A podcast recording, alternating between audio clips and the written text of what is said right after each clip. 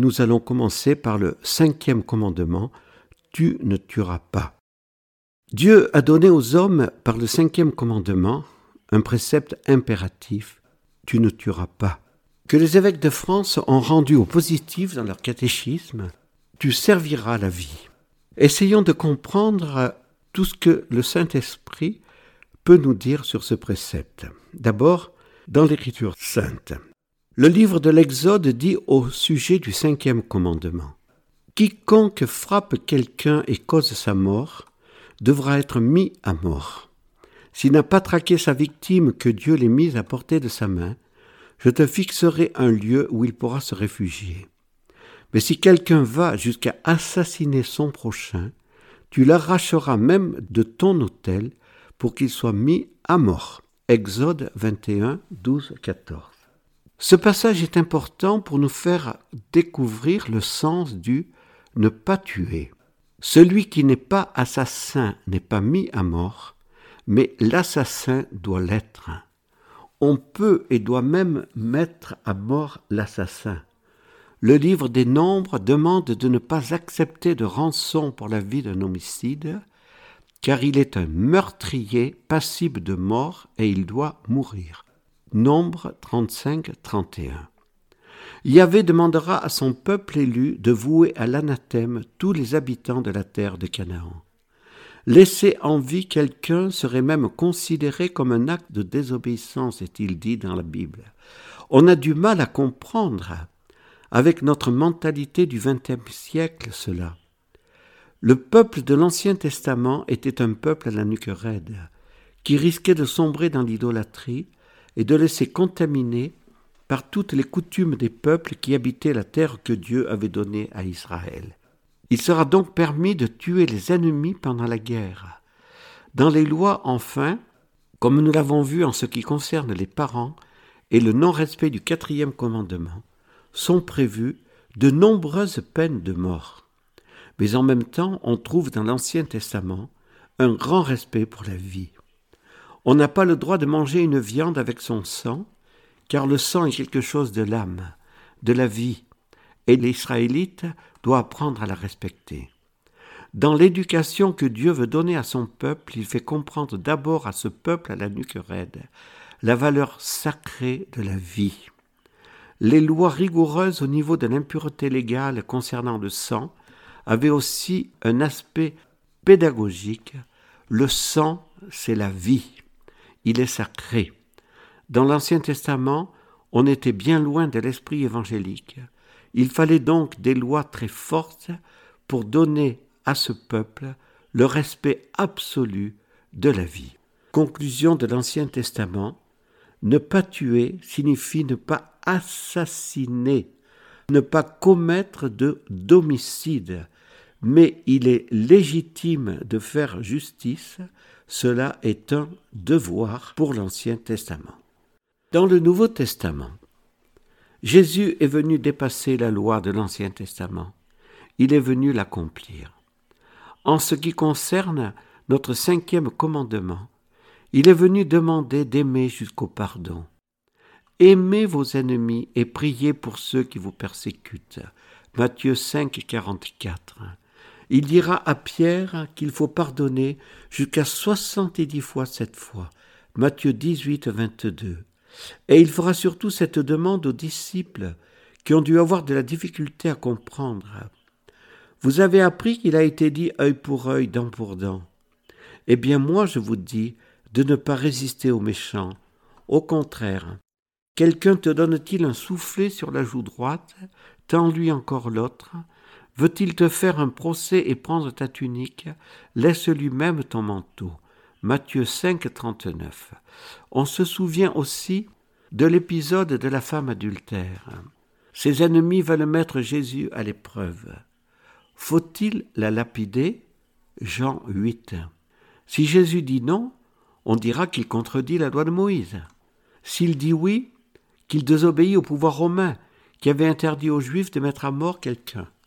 Jésus se tait et dira Que celui qui est sans péché lui jette la première pierre. Il ne contredit pas la loi de Moïse, mais il ne demandera pas de la suivre. Quand tous seront partis, il dira à la femme, Moi non plus, je ne te condamne pas, va désormais, ne pêche plus. Le jeudi saint au soir, il va décontenancer Pierre. Ce dernier était courageux. Il avait apporté une épée pour défendre son maître et il savait s'en servir. Il tranche l'oreille d'un soldat, mais Jésus lui dit Rengaine ton glaive, car tous ceux qui prennent le glaive périront par le glaive. Et il guérit le soldat. Il va se laisser arrêter comme un agneau et mourir en victime innocente en pardonnant à ses bourreaux. Il laisse verser son sang et il l'offre même. Voici le sang de l'alliance qui sera versé pour vous. Mais Jésus ne verse pas le sang des autres, et il refuse que ses apôtres le versent pour le défendre. Pourtant, il ne condamne pas la justice humaine, de même qu'il n'a pas condamné la loi de Moïse au sujet de la femme adultère. Jésus n'est pas un non-violent dans le sens où on peut l'entendre aujourd'hui.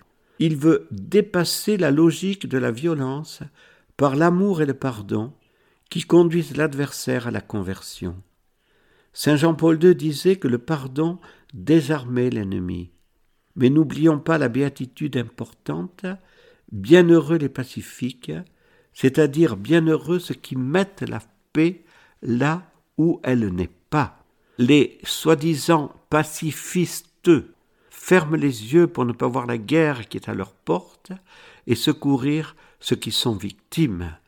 Jésus ne peut pas accepter l'injustice, mais il veut utiliser une autre voie que la loi du talion, la loi de l'amour de charité.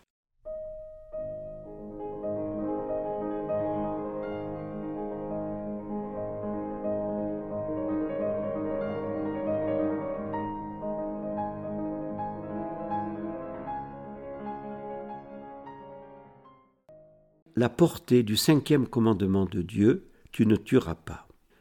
Ce commandement veut mettre en évidence la valeur de la vie humaine. Les évêques de France, comme nous l'avons dit, ont bien mis l'accent sur les réactions contradictoires de l'opinion publique actuellement en ce qui concerne la vie. D'un côté, on fait des prouesses médicales et scientifiques pour sauver des vies humaines, on s'acharne même pour la maintenir artificiellement, alors qu'il n'y aurait plus rien à faire on dépense des énergies considérables pour donner la vie artificiellement, et par contre on accepte la mort des enfants dans le sein de leur mère par l'avortement, et on trouve morale l'euthanasie. Que dire enfin des campagnes d'opinion sur la vie des animaux, de l'argent dépensé pour sauver un animal domestique, animal qui remplace l'enfant quelquefois dans des familles? Certains ne savent même plus faire la différence entre vie humaine et vie animale. Voir les enfants à l'école décrivant leur famille, papa, maman, l'ami de maman, la petite sœur, Bambo le chien, Mickey le chat, tous sur le même plan. Si le tu ne tueras pas s'applique à la vie humaine dans le corps, il ne faut pas oublier l'âme spirituelle et la faute plus grave encore de celui qui tue l'âme. Jésus a été très sévère pour parler de ceux qui scandalisaient. Quiconque entraîne la chute d'un seul de ces petits qui croient en moi, il est préférable pour lui qu'on lui attache au cou une grosse meule et qu'on le précipite dans la mer. Matthieu 18, 6. Ceux qui sont responsables des médias, de l'environnement, du marketing, des revues, des journaux, n'oublieront pas ce grave avertissement de Jésus. L'époux et l'épouse doivent être attentifs à la vie de l'âme de leur conjoint et ne pas les pousser à des actes qui peuvent tuer la vie de Dieu dans l'âme. Ils devront être attentifs aussi à la vie spirituelle de leurs enfants. Leur santé physique est importante, mais leur santé spirituelle est encore plus. Alors n'hésitons pas à trouver souvent de l'oxygène pour nos âmes par la prière familiale. N'oublions pas ce que disait le Saint curé d'Ars. Celui qui prie se sauve, celui qui ne prie pas se damne. Le signe de la bonne santé spirituelle peut se mesurer à la mesure de notre prière. Cette étude du cinquième commandement peut nous aider à un bon examen de conscience. Comment gérons-nous la vie que Dieu nous a donnée? Comment protégeons-nous les vies qui nous sont confiées? Celles de notre conjoint, celles de nos enfants. Avons-nous conscience du primat de la vie spirituelle dans nos âmes? Avons-nous donné la vie surnaturelle à nos enfants, à ceux dont nous avons la charge? Que faisons-nous pour la faire croître en nos âmes et en celles de nos enfants? Comment respectons-nous la vie des autres dans notre travail, sur la route? Sommes-nous enfin, comme Saint Jean-Paul II nous y a invités instamment, des foyers au service de la vie?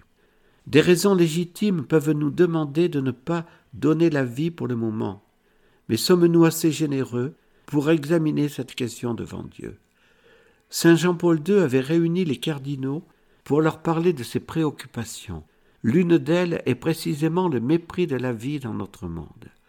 Il avait écrit une lettre à tous les évêques du monde pour les exhorter à s'engager sans peur pour défendre la vie. Alors, n'ayons pas peur, Soyons des témoins de la vie, engageons-nous pour la vie comme l'Église veut le faire, prenons parti pour la vie contre la mentalité de mort de notre monde actuel. Le sixième commandement, tu ne commettras pas d'adultère. Soulignons d'abord la pédagogie divine. Il était bien difficile à Dieu d'éduquer le peuple de l'Ancien Testament à la ressemblance de la pureté des cœurs de Jésus, Marie et Joseph. Il fallait donc commencer par proscrire ce qui était le plus grave, l'adultère.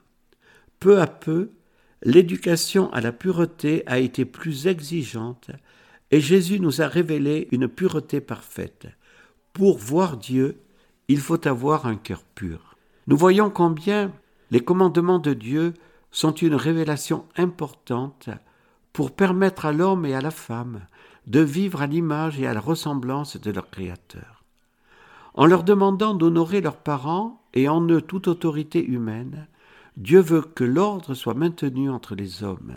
En demandant de respecter la vie humaine corporelle et spirituelle, comme nous venons de le voir, il désire amener les hommes à la civilisation de l'amour, dans laquelle tous devraient s'aimer comme des frères. Mais pour cela, un grand combat spirituel est amené, et Dieu est réaliste. L'amour entre les hommes est encore bien marqué par le péché. Que dire de l'amour entre hommes et femmes? Dieu avait pourtant bien manifesté ses intentions dès le début de la création. La sexualité a une finalité, elle ne peut pas s'exercer n'importe comment. Le livre de la Genèse révèle cette finalité, mais après le péché originel, que de misère. Dieu a donc donné le sixième et le neuvième commandement, pour que l'homme et la femme soient fidèles à son plan créateur, tu ne commettras pas d'adultère. Demain, nous continuerons notre approfondissement sur ce sixième commandement.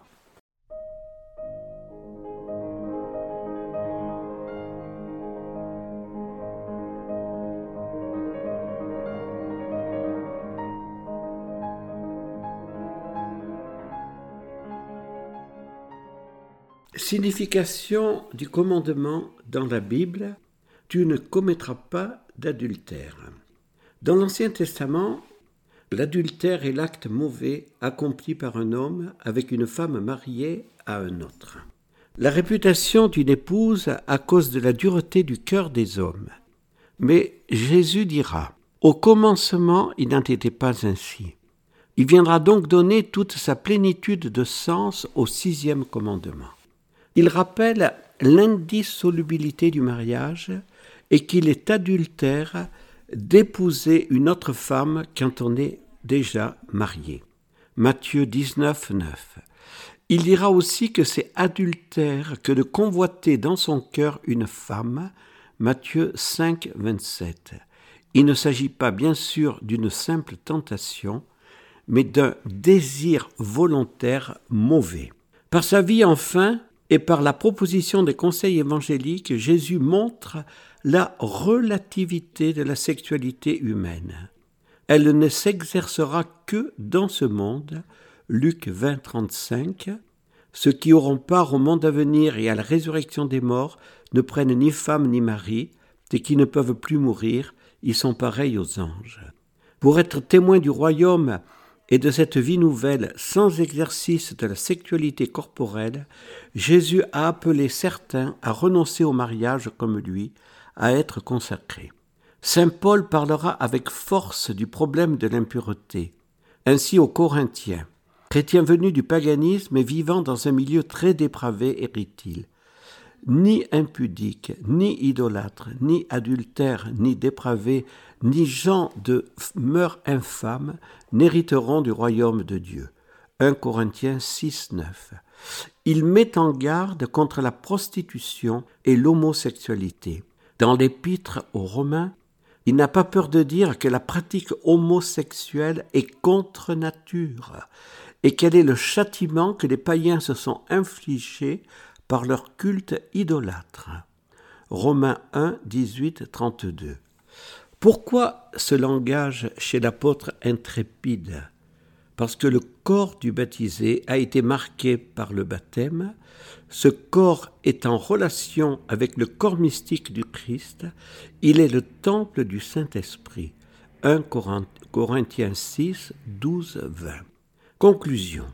Ne pas commettre d'adultère ce n'est donc pas seulement ne pas avoir de relations mauvaises avec une femme mariée, mais c'est vivre dans la pureté, parce que le corps du chrétien est sanctifié et qui n'est pas fait pour la débauche. Ne pas commettre d'adultère ne suffit pas. Il ne faut pas céder à la masturbation, à la prostitution, aux relations sexuelles hors mariage et à l'homosexualité, qui est le pire des maux pour Saint Paul. Le contenu de ce commandement. L'Église, depuis 1968, a pris des positions très claires et fermes pour répondre aux graves problèmes actuels concernant les déviations de l'amour humain. Pourquoi en sommes-nous arrivés, en nos sociétés illibérales, à ne plus savoir ce qu'est la véritable finalité de la sexualité? À cause en grande partie de graves erreurs psychologiques et psychanalytiques en la matière. Pour Freud en particulier, la sexualité serait le tout de l'être humain. Les interdits créeraient des complexes et même des recherches de sublimation. Ainsi, pour Freud, Dieu serait créé par l'homme pour compenser un besoin qui n'aurait pas pu être réalisé. Pour libérer l'homme, il faut donc le libérer au niveau de la sexualité. Ce qui est étrange, c'est que de telles idées aient pu s'imposer dans l'esprit de prêtres catholiques qui, par l'écriture sainte et la tradition, auraient dû avoir un autre éclairage sur la sexualité. Des théologiens catholiques ont parlé, dans les années 70, de révolution sexuelle, pour dire qu'à partir de 68, une autre vision de la sexualité s'imposait. On voit les conséquences de tout cela aujourd'hui dans notre propre Église. Le véritable amour. Notre communauté est sensible à l'expression véritable amour parce qu'une de nos missions essentielles est l'éducation au bel amour. Nous regrettons d'autant plus la pauvreté du langage français qui n'a qu'un mot pour dire des réalités bien différentes. On aime la confiture, on fait l'amour, on aime d'un cœur pur, on aime Dieu, c'est toujours le même mot aimer. En grec, comme nous avons pu le voir, il y a plusieurs mots Eros, Philein, Agapein. Il est donc de plus en plus urgent de bien préciser de quel amour on parle lorsqu'on parle d'amour. On peut regretter que cela n'ait pas été fait d'une façon suffisante par le catéchisme des évêques de France. Lorsque deux jeunes viennent nous trouver pour se préparer au mariage et nous dire on s'aime, que leur dire? Mais oui, c'est merveilleux. C'est Dieu qui vous a permis de vous rencontrer, car l'amour vient de lui. Ce serait bien imprudent de dire de telles choses, car la raison de leur amour peut être bien inférieure. Pour une fille, elle peut être surtout sentimentale. Ce sera l'amour sentimental qui fait vibrer le cœur. Pour un garçon, elle peut être très sensuelle. Ce sera alors l'amour sensuel qui provient de l'instinct sexuel. La raison peut être aussi l'amour pur d'amitié. C'est un bel amour humain. Elle peut aussi, chez de saints personnages, comme les parents de Saint Maximilien Kolb ou les parents Martin, provenir de l'amour charité, s'aimer pour Dieu, dans le but de fonder une famille chrétienne et de n'obéir qu'aux lois de Dieu. Tu ne commettras pas d'adultère s'appliquera donc à purifier l'amour pour l'amener peu à peu au bel amour, c'est l'éducation des cœurs qui est au cœur du charisme reçu de Dieu par nos fondateurs.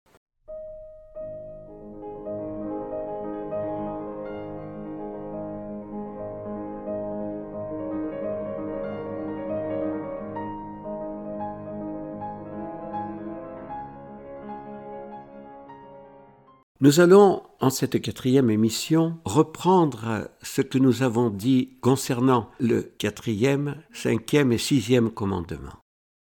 Les commandements sont des balises pour nous permettre de ne pas aller au-dessous du seuil où nous ne vivrions plus dans la ressemblance de Dieu. Ils ne nous indiquent pas le maximum, mais le minimum à accomplir pour rester dans la dignité de notre être et respecter nos frères et sœurs. Les quatrième, cinquième et sixième commandements apportent un complément important aux trois premiers que nous avons étudiés précédemment. Ils ne concernent plus Dieu, mais le prochain. Il est important de souligner encore en conclusion la place de la famille dans ces commandements. Tout de suite après Dieu, les trois premiers commandements concernent Dieu, redisons-le, et le quatrième concerne les parents. L'humanité créée par Dieu est une famille. L'homme doit respecter la structure familiale et l'enfant doit être éduqué par des parents qu'il aime et à qui il doit obéir. L'équilibre et l'épanouissement des enfants dépendent beaucoup du respect de ce quatrième commandement. Le cinquième commandement a été énergiquement rappelé par Saint Jean-Paul II dans l'encyclique sur la vie en 1995. Comment est-il possible en 2023 que nos sociétés libérales qui ont fait tant de progrès techniques extraordinaires aient pu oublier à ce point et mépriser ce cinquième commandement? Mais comme le disait Mère Teresa, s'il est permis de tuer un enfant innocent dans le sein de sa maman et de, le tuer légalement, qui vous empêchera de me tuer? La paix dans le monde est impossible, disait Mère Teresa, sans le respect du cinquième commandement, et tant qu'il y aura un enfant qui peut être tué légalement dans le sein de sa maman, il n'y aura pas la paix dans le monde. Dieu veut la famille. Il veut aussi que les hommes du monde entier soient unis comme en une seule famille. Mais pour cela, ils doivent absolument respecter la vie de leurs frères et sœurs. Le sixième commandement veut protéger l'amour humain. L'homme et la femme sont faits pour aimer, mais attention, le modèle du véritable amour est Jésus. Aimer, c'est tout donner et se donner soi-même. Demandons à Jésus de nous apprendre à aimer. L'approfondissement de ces commandements, quatrième, cinquième et sixième, nous ont permis de mieux comprendre la pédagogie divine et l'ordre des commandements. Nous allons nous efforcer de vous donner des éléments concrets pour vous aider à défendre les valeurs de la famille et à rayonner le bel amour et le respect de toute vie humaine. Nous ne serons pas exhaustifs, c'est évident. Vous pourrez par vous-même trouver d'autres concrétisations dans votre vie de célibataire, d'époux ou de consacré sur ces trois commandements si importants.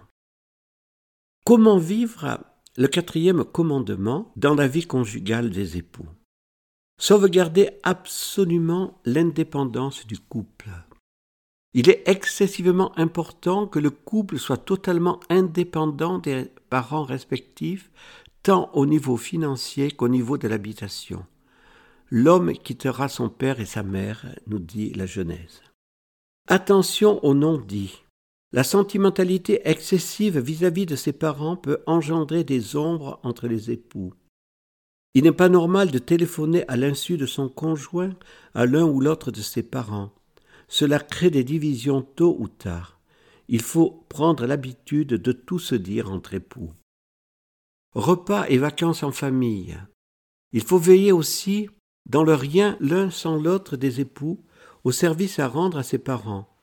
Là encore, il n'est pas normal que l'époux ou l'épouse soit le domestique de papa ou de maman pour faire le jardin, réparer la maison, etc. Il est bien d'aller manger de temps en temps dans les familles, mais il faudra veiller à un bon équilibre. Trop peut nuire à l'unité et à l'intimité du foyer. Tendre à aller autant chez les uns que chez les autres. Le temps des vacances ne doit pas non plus être un temps trop long avec papa, maman, les frères et sœurs. L'indépendance des époux en souffrirait, et leur intimité aussi. Pour l'aide financière aux parents, on ne peut pas laisser ses parents manquer du nécessaire. Notre obligation du quatrième commandement est là pour nous le rappeler. Mais là encore, il faudra prévoir à deux pour savoir ce qu'il convient de faire quand l'un ou l'autre de nos parents est dans un réel besoin financier. Pour les parents malades, comment agir en tel ou tel cas concret? Il est bien évident que les enfants doivent veiller sur la santé de ceux qui ont tellement veillé sur la leur. Mais là encore, la prière et l'échange permettront de trouver le juste équilibre. Hospitalisation Quand elle est nécessaire, on ne peut l'éviter. Voyez comment Sainte Thérèse l'Enfant Jésus a souffert de voir son papa chéri interné en hôpital psychiatrique. L'hospitalisation peut être une épreuve voulue ou permise par Dieu pour l'un ou l'autre de nos parents. Mais attention à ne pas se débarrasser trop facilement des parents âgés dans un hospice ou un EHPAD. Comment obéir au quatrième commandement sans nuire à l'équilibre de sa famille et sans abandonner ses propres parents à la solitude? La prière, l'échange, nous obtiendrons les lumières de l'Esprit Saint. Parents veufs. Il faudra bien sûr entourer de toute son affection et de ses prières nos parents au moment des grandes séparations. Mais entourer celui qui reste ne veut pas dire le prendre totalement dans son appartement à la maison. Ce ne serait bon ni pour lui ni pour notre famille. Il faut réfléchir et prier pour trouver des solutions humaines afin qu'il ne soit pas trop seul et qu'il se sente entouré tout en lui laissant autant que possible une indépendance réciproque. Parents dans la grande souffrance et face à la mort. C'est à ce moment que nos parents auront le plus besoin de nous. Nous devrons tout faire pour atténuer au maximum leur souffrance, tout en veillant à ne pas céder aux pressions d'un certain milieu médical qui, sous prétexte de bien, veulent abréger la vie, euthanasie plus ou moins avouée, ou mettre dans un état inconscient, ce qui ne favorise pas la préparation à une mort vécue chrétiennement. Les enfants chrétiens auront à cœur de faire donner à leurs parents les sacrements des malades et d'Eucharistie. Il ne faut pas avoir peur de les leur proposer, ils en seront heureux et très soulagés dans leur âme et dans leur corps. Parents divorcés remariés. Ce cas se rencontre de plus en plus fréquemment, hélas. Espérons qu'après le grand renouveau spirituel, il y aura un changement. Que faire lorsqu'un de nos parents s'est remarié civilement C'est notre père ou notre mère. Nous devons l'aimer, ne pas les condamner. Oui, en un sens. Mais ne pas dire la vérité serait trahir l'Évangile. Nous devons désirer le salut de l'âme de nos parents, et donc être courageux pour savoir leur dire que nous n'acceptons pas leur nouvelle situation qui met en péril le salut de leur âme. Le véritable amour de ses parents l'exige. Le sixième commandement est toujours actuel.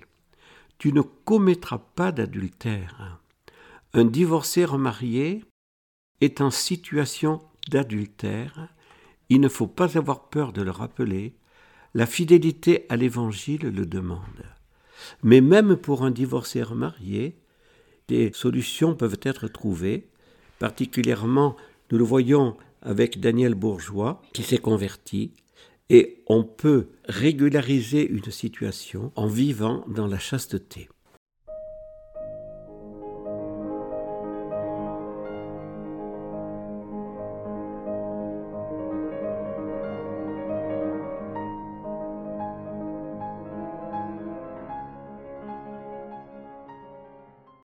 Tout n'a pas été dit, mais à partir de ces quelques cas, nous pouvons tirer quelques conclusions pratiques. Les désunions entre époux peuvent trouver leur point de départ dans une faiblesse sentimentale vis-à-vis de l'un ou l'autre de ses parents.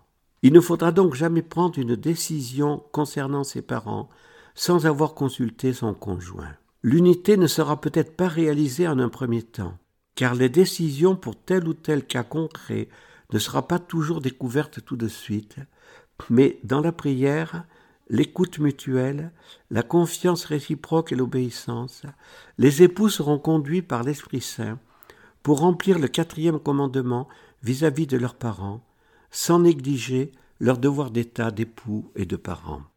Il ne faudra pas oublier enfin que le quatrième commandement s'applique encore après la mort de ses parents, et que la meilleure façon de le remplir sera de faire offrir des messes pour le repos de leurs âmes, et de prier et d'offrir pour eux. La communion avec les âmes du purgatoire est importante, et celle avec les âmes du ciel est nécessaire. En ce qui concerne la manière d'agir des époux envers leurs enfants, pour que leur autorité soit respectée et aimée, nous en parlerons ultérieurement. Comment vivre le cinquième commandement dans la vie de famille? Les évêques de France disent dans leur catéchisme que la vie humaine est d'une valeur inestimable, quoi de plus nôtre que notre vie, et pourtant elle nous est donnée. On ne peut que la recevoir, y consentir. Puisque l'homme est créé à l'image de Dieu, la vie est un don sans prix. À ce titre, elle revêt un caractère sacré. C'est pourquoi la vie de tout homme doit être respectée absolument, y compris par lui-même. L'homme n'est pas le propriétaire de sa vie. Il est comme le dépositaire, l'usufruitier des épidouses. Mais pour le chrétien, la vie humaine est plus précieuse encore parce qu'elle est ennoblie par la vie éternelle. Je dois donc respecter ma vie parce qu'elle ne m'appartient pas. Le suicide sera donc toujours un mal grave objectivement. Dieu seul est juge en ultime instance de la moralité de tel ou tel acte. Mais ma vie terrestre n'est pas un absolu. Je peux être appelé à renoncer à ma propre vie pour un bien supérieur. Ainsi, donner sa vie pour ce que l'on aime, pour la justice ou la charité, ce n'est pas aller contre le cinquième commandement, mais imiter le Christ dans le don de lui-même. C'est ce que le père Maximilien Kolb a fait le 14 août 1941 à Auschwitz. Il a donné sa vie pour un père de famille et il a été canonisé par Saint Jean-Paul II. Dans ce camp qui était l'enfer de concentration, où 4 à 6 millions de personnes humaines ont été horriblement tuées, un signe d'amour a jailli le martyr de la charité qui s'est présenté à ses bourreaux comme prêtre catholique. Sainte Gianna Molla a aussi donné sa vie pour que sa fille vive. La vie des autres. Si je dois respecter ma vie qui ne m'appartient pas, je dois aussi respecter celle des autres qui m'appartient encore moins. Tous sont d'accord aujourd'hui pour dire que le meurtre est abominable. Mais a-t-on conscience que l'on peut ne pas respecter la vie de notre prochain de bien d'autres manières? La conduite automobile, excès de vitesse, dépassement dangereux, conduite en état d'ivresse. On peut aussi ne pas être imprudent pour demander certains travaux dangereux, pour faire telle ou telle activité dangereuse. Comment ne pas être profondément choqué en voyant ce qui s'était passé à Tchernobyl et comment ont été envoyés près du réacteur en feu des milliers de personnes sans protection suffisante? Il peut aussi y avoir le non-respect de la vie des autres par omission. Pensons aux mauvais riches qui ne regardaient pas le pauvre Lazare. Et les pauvres Lazare ne manquent pas en notre monde.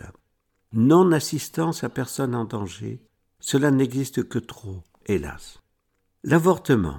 Il est important de citer ce que les évêques de France disent à ce sujet dans leur catéchisme. L'avortement est de loin par le nombre la manifestation la plus grave du mépris de la vie humaine de l'innocent. Il faut affirmer qu'objectivement, l'avortement est un acte très grave. Le Concile Vatican II affirme que l'avortement est un crime abominable parce que Dieu, maître de la vie, a confié aux hommes le noble ministère de la vie et que précisément ils abusent de cette confiance en devenant les meurtriers de ceux dont ils sont appelés à être les protecteurs. S'il existe des cas de détresse tragique, les dispositions actuelles de la législation française contribuent malgré leurs bonnes intentions à obscurcir la conscience. C'est légal, donc c'est moralement permis, pense-t-on trop facilement. C'est pour attirer l'attention sur la gravité de cet acte que le droit de l'Église fait encourir une excommunication qui interdit la vie sacramentelle à celui qui, le sachant et le voulant, provoque un avortement. Ce langage peut paraître dur et ne pas tenir compte des détresses, mais ce langage est celui de la vérité, et la vérité libère, car la vérité c'est Dieu, qui veut faire découvrir le péché non pour décourager le pécheur, mais l'amener à la conversion. En disant toujours la vérité, il ne faut jamais oublier de parler de la miséricorde. Certaines, et particulièrement des jeunes filles, sont des victimes. Il est difficile de dire si elles sont tout à fait victimes, mais elles ont pu être poussées à l'avortement par nombre de circonstances tragiques. Après l'acte, la conscience morale crée un remords qui peut torturer terriblement et porter au découragement, voire au désespoir. Si l'Église parle d'excommunication, cela ne signifie pas refus de pardon. D'abord, pour qu'il y ait eu excommunication effective, il faut qu'il y ait eu pleine connaissance de la peine. Quand bien même celle-ci aurait eu lieu, le pardon de Dieu est toujours possible. Les évêques de France disent donc avec raison c'est aussi un grave devoir d'accueillir avec charité les femmes qui ont connu l'avortement, afin de leur manifester la miséricorde de Dieu et de leur permettre un nouveau départ. Le pape François permet aujourd'hui à tous les prêtres de lever la sanction d'excommunication immédiatement au confessionnal. Il est bon de rappeler ici ce que nous disons souvent à propos du sacrement de pénitence. Satan a toujours trois tentations pour détourner de ce sacrement. L'orgueil, ou le refus de se reconnaître pécheur, dans ce cas dire L'avortement c'est mon affaire, l'Église n'a pas à me faire la leçon, je n'ai pas à demander pardon. La fausse honte. Que va penser de moi le prêtre si je lui accuse ce péché? Ma réputation est finie. Le curé d'Ars a su qu'une femme avait été damnée parce que par fausse honte elle avait toujours refusé d'accuser un péché mortel, très probablement l'adultère, refusé en toute conscience et non oublié, et elle savait que ce péché était très grave. Le curé d'Ars ne voulait pas faire peur, mais libérer ses fidèles, et il en a libéré beaucoup. Aujourd'hui de même, plusieurs ont besoin d'être libérés parce que par la fausse honte, Satan les lie et les enferme dans des angoisses psychologiques qu'aucun psychologue ou psychanalyste ne pourront guérir, parce qu'ils ne peuvent pas donner le pardon de Dieu. Mais le prêtre, ministre de Jésus et de l'Église, pourra libérer par le pardon. Voilà ce que fait le sacrement de pénitence. Le découragement, c'est la troisième tentation du malin. Surtout s'il en est retombé dans le même péché d'avortement. Satan s'acharne alors. C'est fini pour toi. Il n'y a plus rien à faire. Dieu ne peut plus te pardonner. Le père Matthéo, qui a écrit Jésus, roi d'amour, et qui a été un très très grand apôtre du Sacré-Cœur au début du XXe siècle, racontait très souvent ce même fait historique. Un prêtre espagnol qui avait l'habitude de donner l'absolution au même pénitent récidiviste refusa un jour de lui donner l'absolution, parce que, disait-il, il n'est plus sincère. Le pénitent ne cessait de lui redire Mais c'est ma faiblesse, je ne voulais pas retomber. Le prêtre espagnol lui dit alors avec énergie et colère Non, non, non, je ne peux pas te donner l'absolution. Une voix venant du crucifix au-dessus du pénitent se fit entendre. Et moi, je te pardonne, car tu m'as coûté trop cher. Sainte Thérèse est devenue la plus grande sainte des temps modernes parce qu'elle avait pris cette résolution Je ne me découragerai jamais. Comprenons mieux donc que l'excommunication n'est pas une sanction ecclésiastique pour exclure définitivement de l'Église et du salut éternel, mais pour prévenir du mal, et ensuite pour amener ceux qui ont péché au repentir et au pardon. Il serait très important que l'on rappelle aux députés ou sénateurs qui se disent catholiques que voter pour l'introduction dans la Constitution du droit à l'avortement leur fait courir le risque de l'excommunication.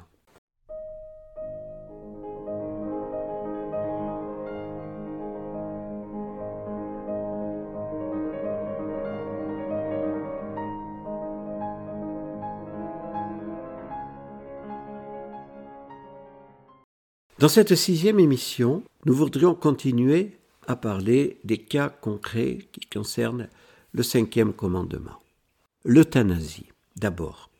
L'Église ne pourra jamais admettre l'euthanasie en tant qu'acte volontaire pour abréger la vie de quelqu'un et ne pourra jamais le reconnaître comme un acte moral. La vie humaine, en effet, est un don de Dieu.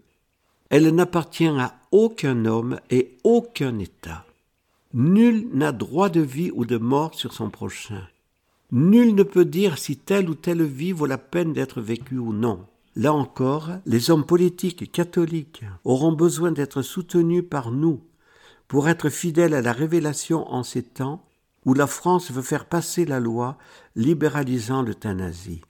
Attention à la manipulation médiatique qui joue sur l'affectif ne nous laissons pas manipuler. La santé. Les évêques de France incluent dans ce cinquième commandement le respect de la santé. L'homme est appelé à se respecter dans sa dimension corporelle. Il ne peut disposer de son corps par l'automutilation ou la stérilisation. Celles-ci sont toujours moralement graves et péchés graves quand elles sont accomplies volontairement. Au sujet de la santé, il y aurait peut-être beaucoup de choses à dire sur la façon dont on traite l'environnement, avec ses conséquences directes ou indirectes sur la santé de ceux qui vivent autour de nous. Tous ceux qui travaillent dans des laboratoires pharmaceutiques doivent s'interroger aussi sur les conséquences sur la santé de tel ou tel produit. Par exemple, les pilules contraceptives et ses conséquences. La gauche sectaire s'est emparée de la question écologique. Cette question, c'est un fait, ne doit pas être rejetée ou méprisée, mais le bon sens doit demeurer et l'on doit faire confiance aux agriculteurs. Il y avait des règlements à revoir sur les engrais, car certains produits étaient très nocifs pour la santé, mais de là à interdire tout engrais. Dans notre famille, il sera bon aussi d'examiner devant Dieu comment on soigne sa santé l'hygiène pour son corps, une vie équilibrée, une nourriture saine. Il ne faut certes pas s'écouter, se dorloter, refuser de se donner, mais prendre tous les moyens pour réaliser au mieux notre devoir d'État. Saint François d'Assise disait que l'on devait avoir soin de son frère Anne, c'est-à-dire son corps. Sinon, il ne pourrait pas nous porter.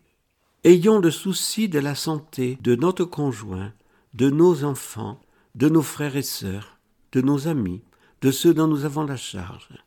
Le cinquième commandement ne pas tuer ne s'appliquera pas pour nous dans ne pas commettre l'homicide, mais surtout dans soigner suffisamment sa santé. Vous connaissez les méfaits du tabac, de l'alcool, de la bonne chair, de la drogue. Alors devant Dieu, interrogeons-nous. Ai-je le droit de nuire à ma santé inutilement. La fivette ou la fécondation en laboratoire, qu'on appelle fécondation in vitro. Certains seront probablement étonnés de relever dans les catéchismes des évêques de France que l'on parle de la fivette dans ce cinquième commandement. Or, cette technique de procréation artificielle n'a pas pour but de supprimer la vie, mais de la donner. Nous savons quelles ont été les réactions contre le texte de Rome en 1987. Rome ne se souciait pas pour les contestataires de la détresse des couples ne pouvant pas avoir d'enfants.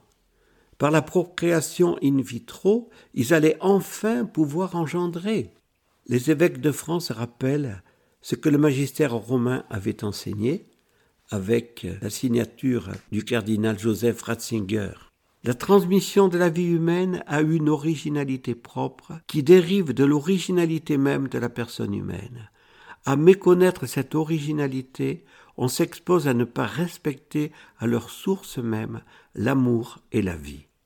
Ainsi, la vie ne peut pas être le fruit d'un acte technique, mais de l'acte d'amour conjugal des époux. On voit comment la fivette, apparemment au service de la vie, dévier en mépris de l'amour authentique et de la vie. Et puis ne l'oublions pas, dans cette technique, combien d'embryons sont destinés à la mort. La manipulation des embryons. Il faut noter aussi ce danger actuel qui banalise la vie humaine et que l'Église ne peut que réprouver énergiquement. Guerre et légitime défense. Nous ne citerons que cette phrase du catéchisme des évêques de France. On peut tendre sa joue, mais pas celle du prochain. Un père de famille doit défendre autant qu'il peut, même par la force, sa femme ou ses enfants agressés. Dans notre pays, la non-assistance à personne en danger est un délit. La passivité des témoins est une des causes de la criminalité actuelle. La peine de mort. Il semble que dans le catéchisme des évêques de France, on ait eu peur d'aborder en vérité ce problème, car actuellement, un courant très majoritaire est contre la peine de mort. Ce problème, en fait, ne relève pas de la compétence de l'Église. Saint Jean-Paul II ne s'est pas prononcé pour ou contre. C'est à l'autorité légitime d'un pays de décider ce qui doit être fait dans son pays. La Bible, comme nous l'avons vu, n'est pas contre la peine de mort. Pourquoi? Parce que la vie humaine corporelle n'est pas l'absolu.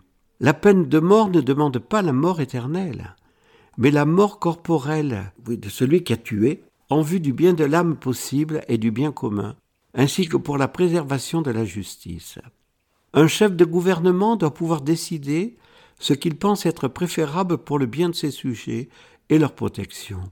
Nous avons tous en mémoire les horribles crimes de ceux qui violent des fillettes, des femmes et qui les tuent. De tels crimes se multiplient en France. Il serait bon, après de tels crimes, de s'interroger sur les effets des films porno et violents. La peine de mort a été salutaire pour le premier enfant spirituel de Sainte Thérèse de l'Enfant Jésus, Bronzini, et pour Jacques Fesch, qui a écrit Dans quelques heures je verrai Jésus.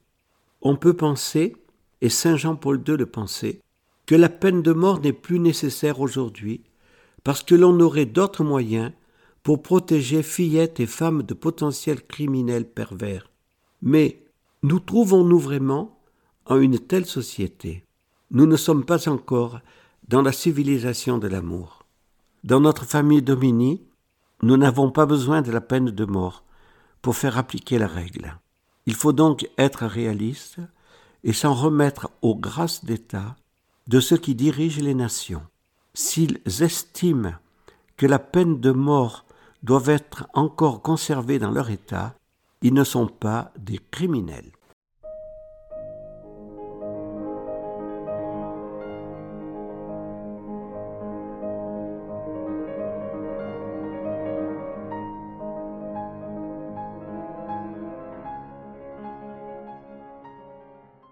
Abordons la septième émission.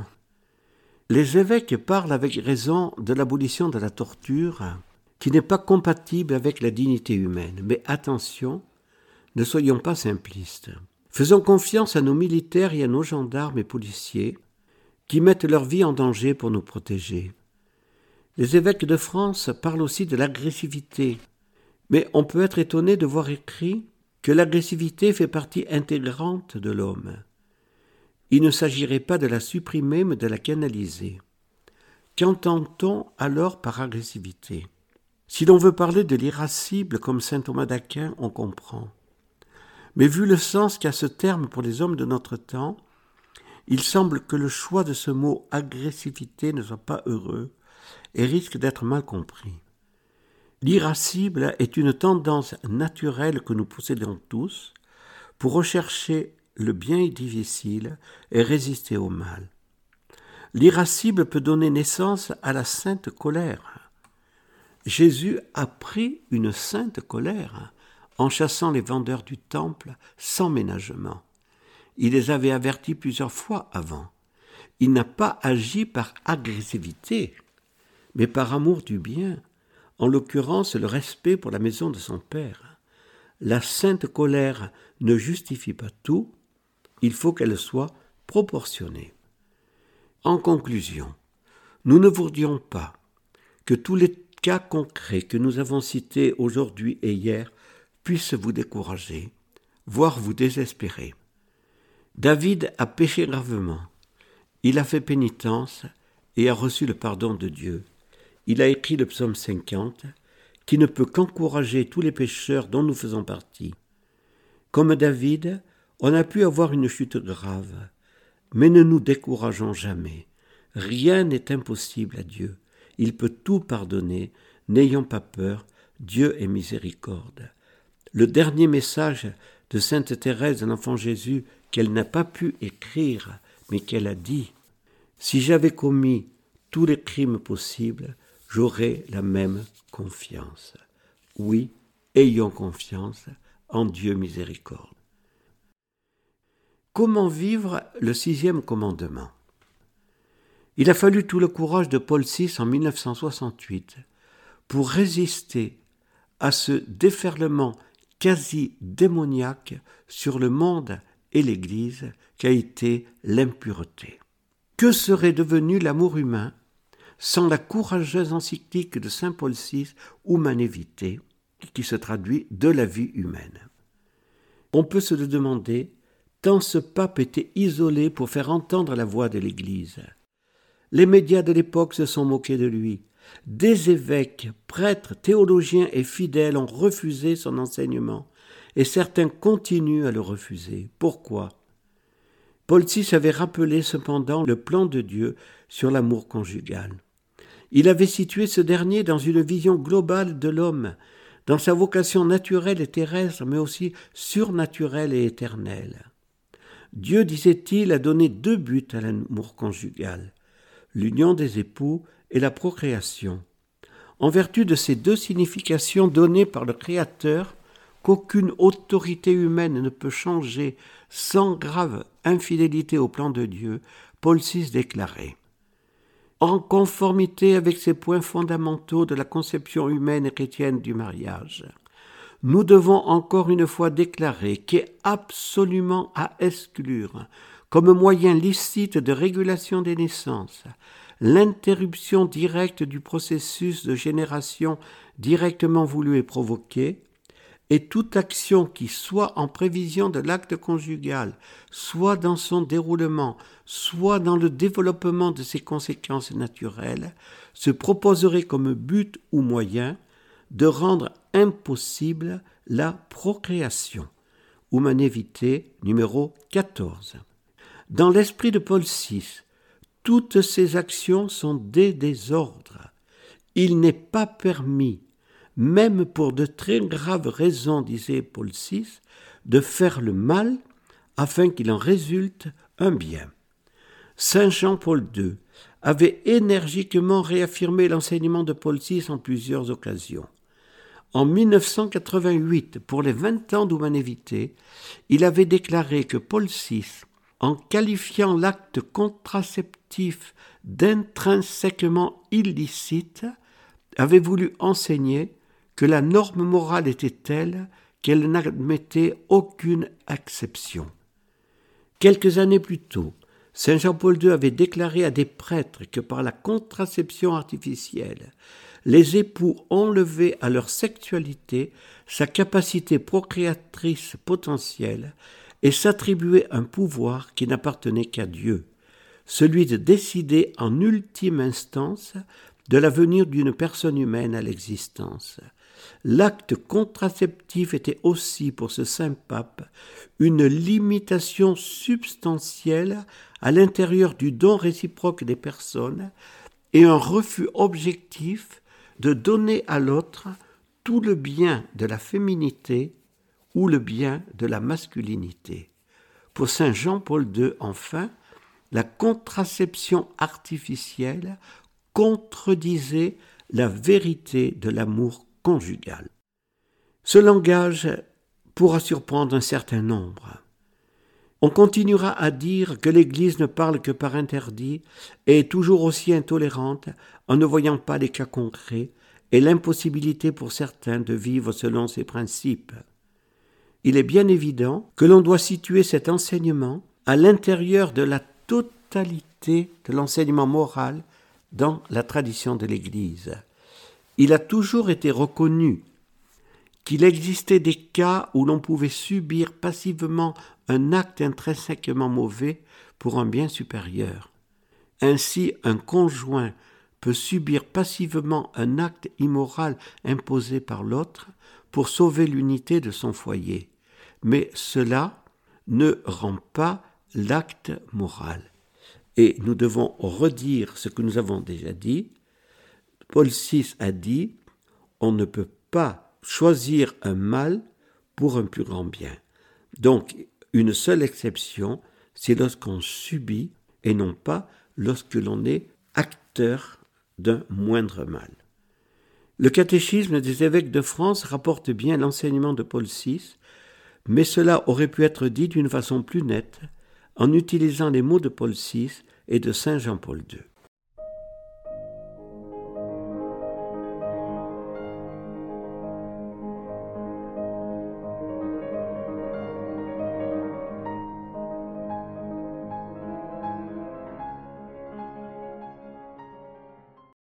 Dans notre huitième émission, nous voulons citer ce que l'Église romaine disait le 29 décembre 1975 pour prendre position sur certaines questions d'éthique sexuelle et particulièrement l'exercice de la sexualité en dehors du mariage. Là encore, il fallait réagir contre des idées dangereuses. La sexualité ne serait pas seulement à exercer dans le cadre du mariage, mais tout homme et toute femme étant sexués, elle devrait être libérée, disaient les tenants de la révolution sexuelle. Et donc à l'intérieur même de l'Église. L'Église n'a fait que redire son enseignement doctrinal de toujours. Ainsi, l'exercice solitaire de la sexualité ou masturbation est un mal ainsi que l'exercice avec une personne d'un autre sexe hors mariage, et plus encore la sexualité entre homosexuels. Le 1er octobre 1986, l'Église romaine a parlé encore nettement de sa position vis-à-vis -vis de l'homosexualité et du non-sens du mariage entre homosexuels.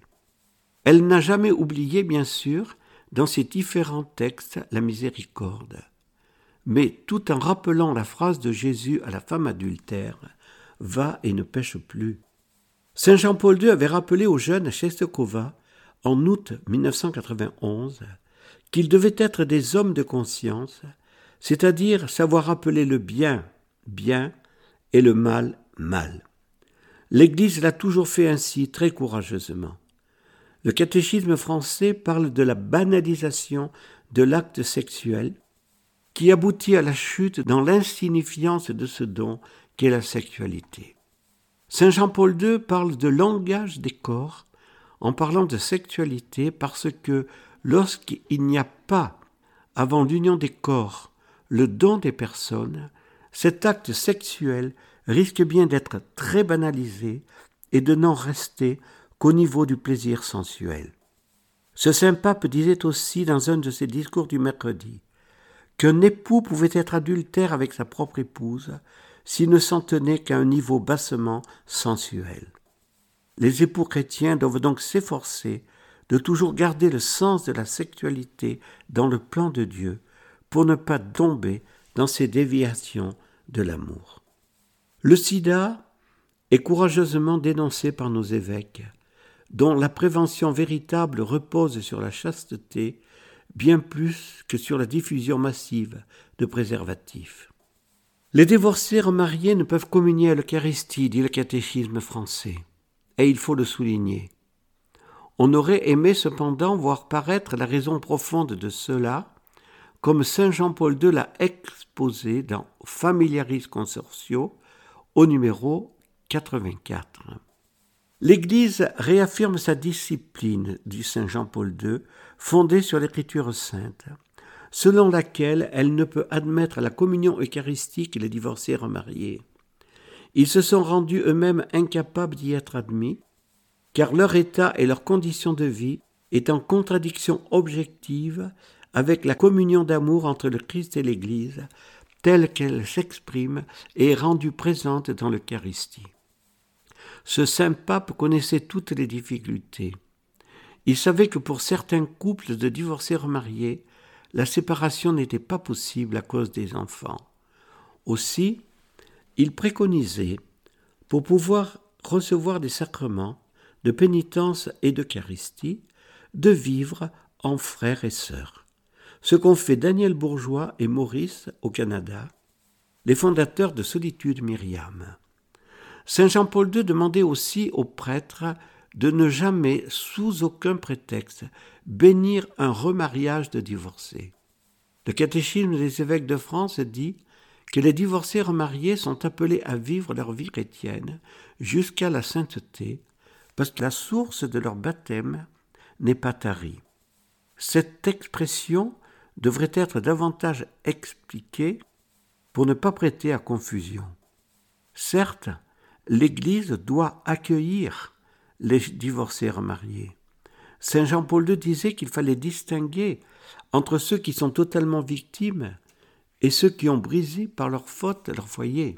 Il disait aussi qu'il faut tenir compte de la bonne foi de certains qui ont cru que leur mariage était invalide et qu'ils avaient le droit de se remarier. Mais leur situation objective est en contradiction avec les engagements de leur baptême et de leur mariage sacramentel. Ils sont appelés par Dieu à la sainteté, oui, mais ils doivent passer par un chemin de conversion, car leur état actuel n'est pas un état de sainteté, mais de péché public. Actuellement, une grande confusion règne à ce niveau. Là encore, seule la vérité du Christ libère, et elle est la seule charité. Daniel Bourgeois parle en connaissance de cause. Elle a vécu dans le péché pendant plusieurs années. Elle savait que l'Église lui interdisait de se remarier. Elle s'est remariée quand même. Cela lui faisait du bien, disait-elle, d'entendre des gens lui dire que le bon Dieu était bon et qu'il ne faisait pas plus de mal que les autres. Mais, disait-elle, une voix me disait dans ma conscience, Maurice n'est pas ton mari. Elle s'efforçait de la faire taire. Après sa conversion, elle disait, N'ayons pas peur des mots, j'étais adultère. Certains l'ont accusée de culpabiliser. Alors elle répondait Se reconnaître pécheur, c'est le début de la sagesse. Les divorcés remariés, baptisés, demeurent chrétiens, car ils sont baptisés. Ils doivent participer à la vie de l'Église, mais cette dernière doit leur dire en vérité, car c'est la meilleure charité qu'elle puisse leur donner, qu'ils ne peuvent pas communier. Mère Marie-Augusta, dans son union au cœur de Jésus en 1948, a eu cette intuition prophétique. La virginité ou la chasteté serait l'équivalent du martyr. Qui pouvait prédire cela vingt ans avant 1968 Et qui aurait pu produire ce que nous connaissons en 2023 en matière de déformation des consciences, de défiguration de l'amour humain ne nous décourageons pas, mais recourons au sacrement institué par Jésus, et nous aurons les grâces pour vivre fidèlement le combat olympique de la pureté dans la joie des enfants de Dieu. Confiez-vous bien à Jésus, Marie et Joseph.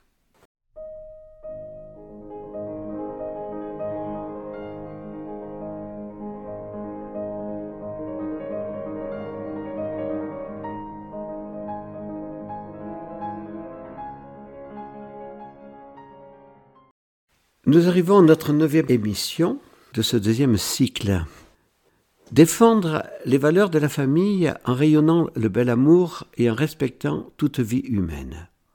Vous comprenez mieux à présent les raisons du titre de ce que nous sommes en train de développer. La priorité de chacun de nous est de défendre les valeurs de la famille. Et vous, les foyers, vous devriez être les premiers à défendre ces valeurs. Si vous ne le faites pas, vous aurez bien du mal pour obéir aux autres commandements. Comprenez l'importance de la vie de famille. Votre travail, votre mission dans l'Église, toute autre activité que vous pouvez exercer ont leur importance, mais votre vie de famille est plus importante que tout. Votre premier devoir d'État, chers parents, c'est votre famille, votre conjoint, vos enfants. Aimez votre famille, donnez-vous pour elle. Aimez amoureusement votre conjoint. Donnez-vous totalement à lui. Aimez vos enfants comme Dieu les aime. Ainsi vous défendrez vraiment les valeurs de la famille par votre seul témoignage. Aimez la vie. Aimez toute vie humaine que vous accueillez dans votre foyer. Jésus a dit que tous ses disciples devaient prendre leur croix à sa suite. Le don de la vie, pour les parents, demande beaucoup de générosité. Certains ont accueilli un enfant handicapé. Ne vous découragez jamais. Pensez que Dieu est le créateur de la vie et que vous êtes les procréateurs qui collaborez avec lui. Il vous aidera toujours. Ne vous révoltez jamais contre Dieu, mais demandez-lui sa grâce, et il vous aidera à porter des croix qui humainement n'auraient pas pu être portées en accueillant leur quatrième enfant trisomique, un couple a témoigné en un de nos foyers devant les jeunes. En accueillant notre enfant handicapé, c'est Jésus que nous avons accueilli. Toute vie humaine est don de Dieu. Dans un monde marqué par la pornographie et la défiguration de l'amour sexuel, soyons les témoins du bel amour. N'ayons pas peur. Priez la Sainte Famille, vous les parents, elle vous aidera à mener le beau et enthousiasmant combat olympique de la pureté. Notre famille missionnaire veut vous aider. Dieu l'a voulu pour l'éducation des cœurs. Nous désirons ardemment vous aider et vous faire découvrir que le plan de Dieu sur la famille et l'amour est beau et grand. Alors, en avant, développons-nous dans l'imitation des cœurs si purs de Jésus et de Marie. Nous voulons à présent donner quelques éléments concrets concernant l'éducation des enfants par rapport au quatrième, cinquième et sixième commandement. Il est bien évident que les parents sont les premiers responsables de l'éducation de leurs enfants et qu'ils ont leur grâce d'État. Nous, nous ne donnons ni des ordres, ni des conseils d'experts, mais des éléments de réflexion qui sont tirés de l'expérience de l'Église. Le quatrième commandement, tu honoreras ton père et ta mère. Il est bien évident que vous ne pouvez pas dire à vos enfants, vous devez nous honorer, c'est Dieu qui vous le demande. Vous saurez expliquer, selon les âges de vos enfants, ce commandement, avec tout ce qui a été dit dans les dernières émissions.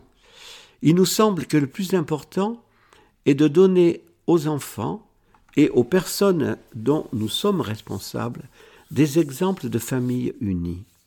La première de ces familles est la Sainte Famille de Jésus, Marie et Joseph.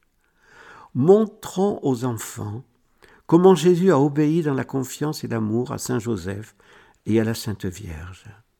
Parlons aussi de la famille Martin, Louis et Zélie, et montrons aux enfants que si la petite Thérèse est devenue la plus grande sainte des temps modernes, Sainte Thérèse de l'Enfant Jésus, c'est parce qu'elle a beaucoup aimé ses parents et qu'elle leur a obéi dans la confiance et l'amour. Parlons aussi de deux enfants modèles, la petite Anne de Guigné et Delphine de Fosseux, toutes les deux mortes avant onze ans. La première a vaincu son orgueil après la mort de son papa pour aider sa maman. La deuxième était allée à Lourdes pour demander la guérison de son cancer. Sa maman lui avait dit de demander une autre grâce à la Sainte Vierge que mademoiselle Non devienne mademoiselle Oui. Elle n'a pas été guérie de son cancer, mais elle est devenue héroïquement mademoiselle Oui. Ces témoignages aideront beaucoup mieux vos enfants qu'un discours moralisateur, et ils vivront dans la confiance et l'amour ce quatrième commandement. Méditez ces conseils de Saint Paul. Femmes, soyez soumises à vos maris comme il se doit dans le Seigneur. Marie, aimez vos femmes et ne leur montrez point d'humeur. Enfants, obéissez en tout à vos parents. C'est cela qui est beau dans le Seigneur. Parents, n'exaspérez pas vos enfants de peur qu'ils ne se découragent.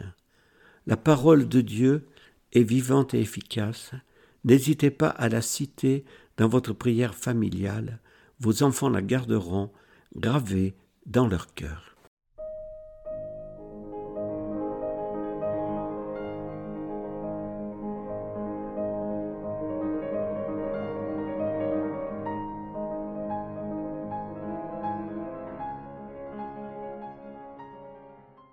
En cette dixième émission, nous voudrions insister sur la nature de l'autorité en tant que telle. L'autorité des époux d'abord. Saint Paul, dans l'Épître aux Éphésiens, chapitres 5 et 6, parle des relations entre époux, puis entre parents et enfants. Il demande au premier d'être soumis les uns aux autres et de s'aimer comme le Christ et l'Église s'aiment.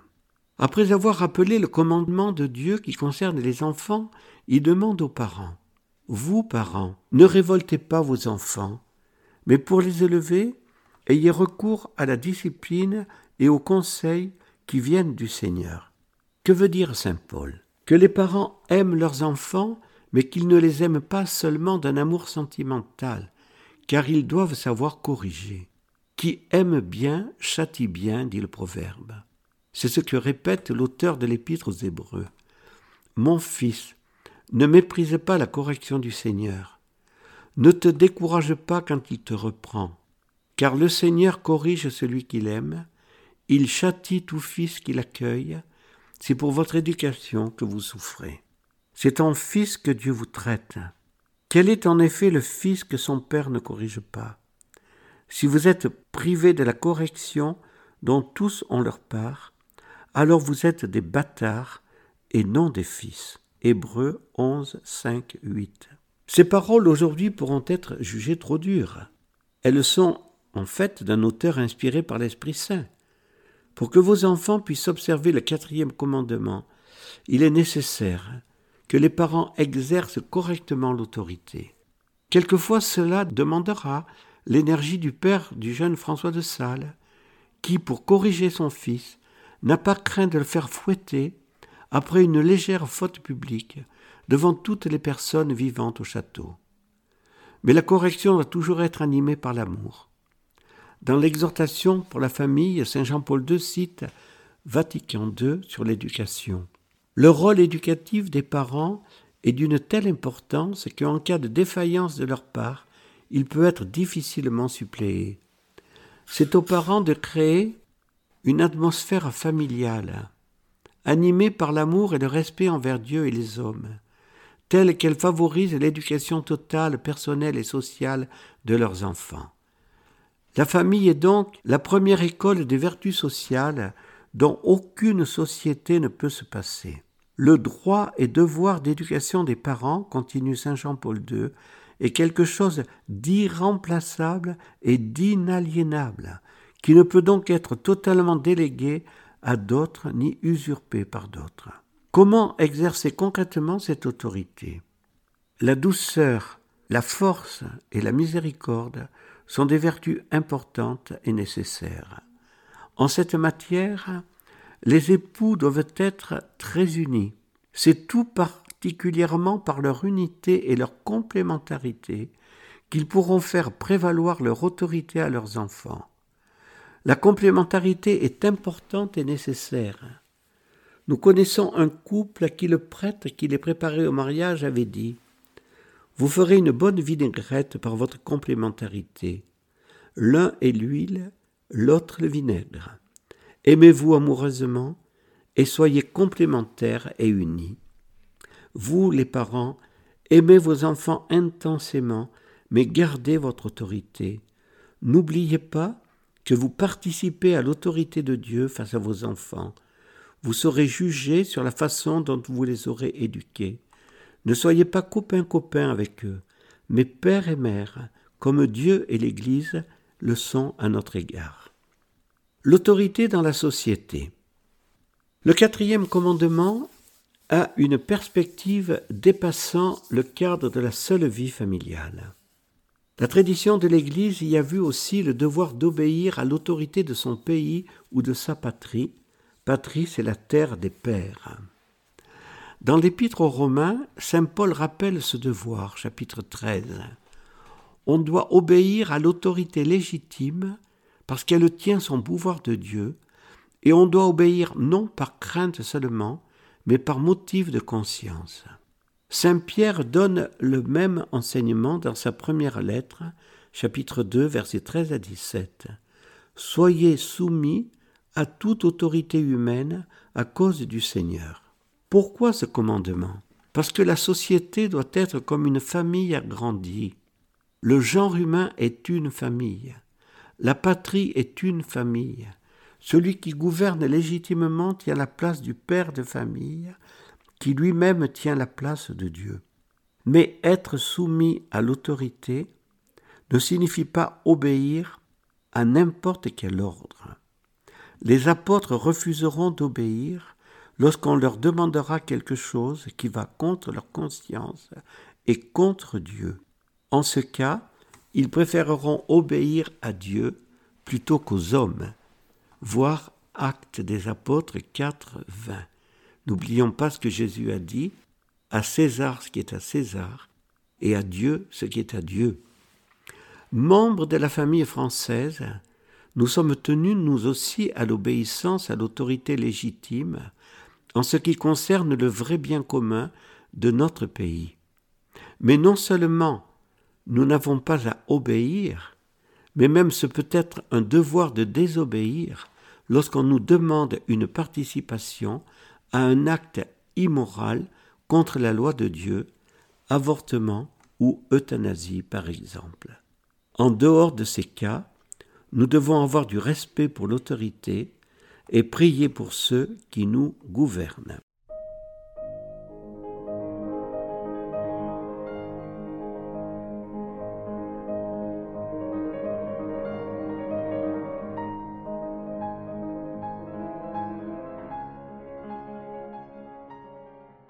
Continuons en cette onzième émission à voir toutes les implications du quatrième commandement en référence à l'autorité et l'autorité dans l'Église.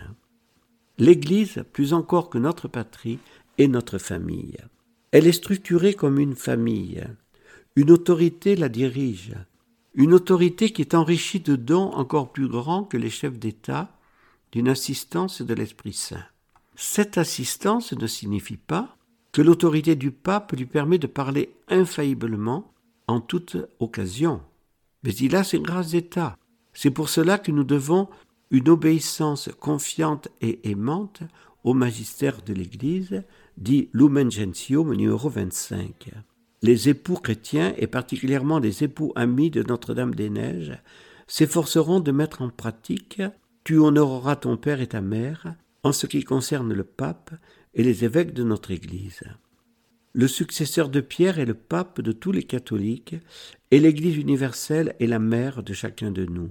Comment ne pas les aimer?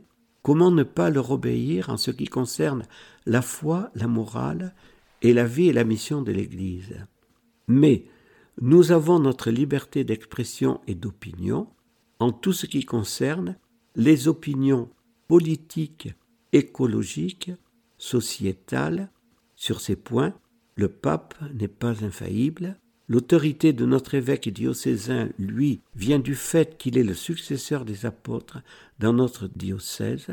Nous lui devons obéissance en tout ce qui concerne le droit de l'Église, et nous voulons rappeler que notre famille missionnaire de Notre-Dame n'a jamais rien fait sans l'obéissance à l'évêque de Viviers, dont elle dépend.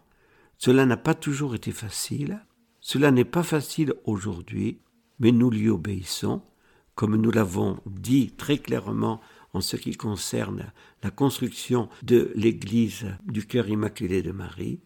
Nous ne construirons cette chapelle, avons-nous dit, que lorsque nous aurons un texte écrit de l'évêque de Viviers nous autorisant à faire cette construction.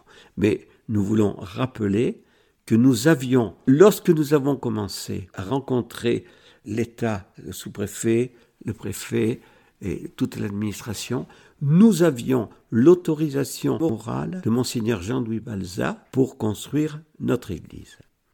Crise dans l'église d'aujourd'hui. C'est une crise d'autorité et de désobéissance. Si tous les catholiques étaient fidèles à Vatican II et obéissant au magistère universel de l'Église, nous ne connaîtrions pas la crise de notre Église actuelle. Nous comprenons mieux ainsi le sens du quatrième commandement et son importance pour la vie de la société et de l'Église. Si l'enfant n'apprend pas à obéir dans sa famille, où obéira-t-il? Comment acceptera-t-il l'autorité dans la société et ensuite dans l'Église? Mais s'il voit en ses parents qui lui donnent l'exemple de la morale et de la sainteté, Dieu le Père qui le dirige avec amour et fermeté, il saura voir aussi, dans la personne du pape et des évêques, le Christ qui enseigne la vérité révélée, et dans l'Église, la mère qui le nourrit et le dirige. Mais, il faut le souligner, nous vivons des temps bien difficiles, où il nous faut distinguer, discerner ce qui concerne la foi et la morale enseignée par le magistère universel de l'Église et ce qui concerne les opinions et qui ne sont pas du domaine du magistère infaillible de l'Église. L'enfant comprendra aussi qu'il est nécessaire d'obéir à l'autorité dans l'État, même s'il ne voit pas, comme dans sa famille chrétienne, des exemples de morale et de chrétienté parmi ses chefs. Mais là encore, il ne faut pas oublier que Pierre et les apôtres ont préféré obéir à Dieu plutôt qu'aux hommes pour ne pas renier Jésus. Conclusion. Bien chers amis, bien chers parents, ayez confiance. Par le sacrement de mariage, Jésus a donné aux époux des grâces d'État pour être d'authentiques éducateurs. N'ayez pas peur si vous n'êtes pas encore des éducateurs parfaits. C'est par l'expérience que vous vous formez. Vous connaissez peut-être tel ou tel échec avec un enfant ou un autre. Ils ont leur liberté. Ils n'ont peut-être pas suivi le chemin que vous leur aviez tracé.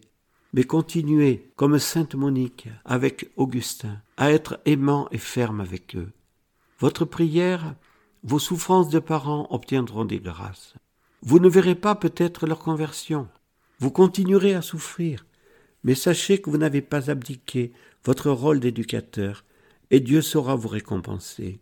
L'autorité n'est pas facile à exercer, mais il faut l'exercer. La société, l'Église vous remercieront. Prenez encore comme modèle la Sainte Famille de Nazareth et la famille Louis et Zélie Martin. Dans la première, regardez comme ont été vécues les vertus familiales, à la perfection. Joseph a été le chef de cette famille. Et pourtant, combien devait-il se trouver indigne d'une telle autorité? Mais cette autorité lui venait de Dieu. Il a su l'assumer, et avec quelle perfection. La Vierge Marie, aux côtés de son époux, a su remplir son rôle de mère auprès de Jésus. Bien sûr, ils avaient comme enfant le Fils de Dieu incarné. Cela arrangerait bien des choses dans nos familles. Soyons très unis comme Saint Joseph et la Sainte Vierge, et nous serons les éducateurs que Dieu veut. Regardez aussi la famille Martin. Quelle doit être la joie aujourd'hui dans le ciel de Louis et Zélie, cinq filles religieuses dont Sainte Thérèse, un enfant Jésus. Ils ont su transmettre à leurs filles et aux autres enfants morts en bas âge leur foi et leur éducation chrétienne. Ils ont su aussi être très généreux dans le don de la vie malgré la santé défaillante de Madame Martin, morte quatre ans après la naissance de leur dernière, la neuvième enfant, la petite Thérèse. Monsieur Martin a su aussi être détaché de ses filles, et particulièrement de sa préférée Thérèse. Il va l'accompagner à Rome pour qu'elle puisse demander au pape la permission d'entrer au Carmel à quinze ans. Il fera tout ensuite pour qu'elle puisse réaliser son projet et entrer au Carmel de Lisieux à quinze ans. Que ce Père merveilleux vous donne d'être détaché de vos sentiments, tant du côté de vos parents que du côté de vos enfants. Vous aurez toujours des affections sentimentales, cela est naturel, mais celles-ci ne doivent pas rendre esclaves. Sachez donc réfléchir ensemble, prier ensemble, et ne jamais prendre de décision sans le consentement de votre conjoint. Dieu vous donnera toujours, si vous le demandez dans l'humilité, la confiance et la persévérance, les lumières suffisantes pour savoir comment agir dans telle ou telle situation difficile. Sachez dans votre famille favoriser une authentique vie de famille pour que vos enfants reconnaissent votre autorité, qu'en vous ils découvrent Dieu qui les aime et veut les éduquer à la sainteté. Sachez aussi apprendre à vos enfants le sens de l'obéissance, qui leur permettra de prendre une place active dans la société et dans l'Église. Prions la Sainte Famille de Nazareth et la famille de Sainte Thérèse de l'Enfant Jésus de vous donner les grâces nécessaires pour remplir votre mission si importante.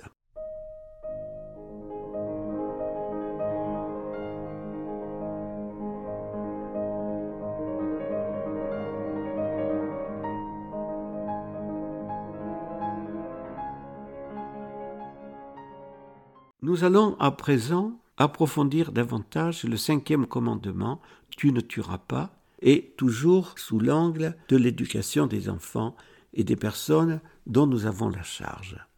Vous pourrez reprendre ce que nous avons déjà dit et l'adapter à l'âge de vos enfants.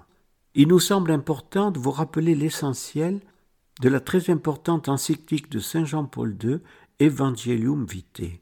Saint Jean-Paul II a voulu faire comprendre pourquoi toute vie humaine était sacrée.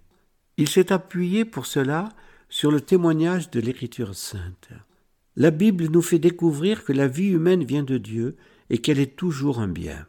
La vie que Dieu donne à l'homme est différente et distincte de celle de toute autre créature vivante, car tout en étant apparenté à la poussière de la terre, l'homme est dans le monde une manifestation de Dieu, un signe de sa présence, une trace de sa gloire.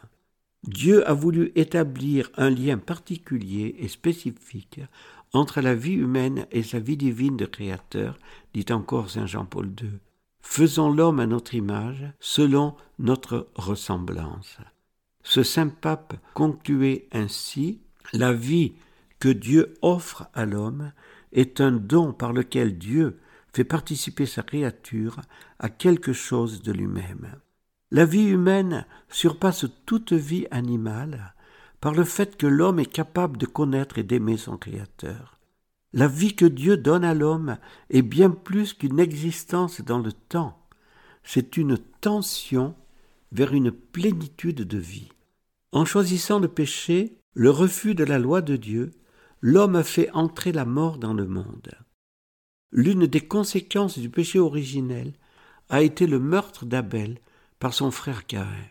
Saint Jean-Paul II a longuement développé ce passage évangélique pour montrer le combat qui se déroule depuis le péché originel entre les forces du mal et Dieu le vivant, l'auteur de la vie. Lorsque l'homme perd le sens de Dieu et méprise sa loi, il en vient peu à peu à mépriser la vie de son frère et à perdre la signification profonde de sa propre vie. Selon l'âge des enfants, nous pouvons les encourager à être des témoins courageux et enthousiastes de la vie. Les jeunes sont très sensibles à la mission de jeunes témoins de la vie. Saint Jean-Paul II n'a pas écrit une encyclique dans le seul but de condamner les cultures de la mort. Il a voulu surtout promouvoir les cultures de la vie. Le dernier chapitre de son encyclique est une grande exhortation à tous les membres de l'Église pour l'annonce courageuse de l'Évangile de la vie. L'Église doit être pour Saint Jean-Paul II le peuple de la vie et le peuple pour la vie. Elle doit donc annoncer sans peur l'Évangile de la vie et servir cet Évangile, c'est-à-dire s'engager, comme l'a fait Sainte Mère Teresa, à la suite des nombreux saints de notre Église. Servir l'Évangile de la vie demande de se conduire en enfant de lumière, dans ce monde marqué par tant de ténèbres. Nous devons avoir le courage des martyrs pour savoir dire avec les apôtres Il faut obéir à Dieu plutôt qu'aux hommes, et ne pas se compromettre avec des pratiques contraires à la loi de Dieu, même si elles sont reconnues par des lois civiles. Servir l'évangile de la vie, c'est aussi et toujours pour Saint Jean-Paul II prier, offrir et jeûner, pour obtenir la conversion de ceux qui ne comprennent pas que toute vie est don de Dieu.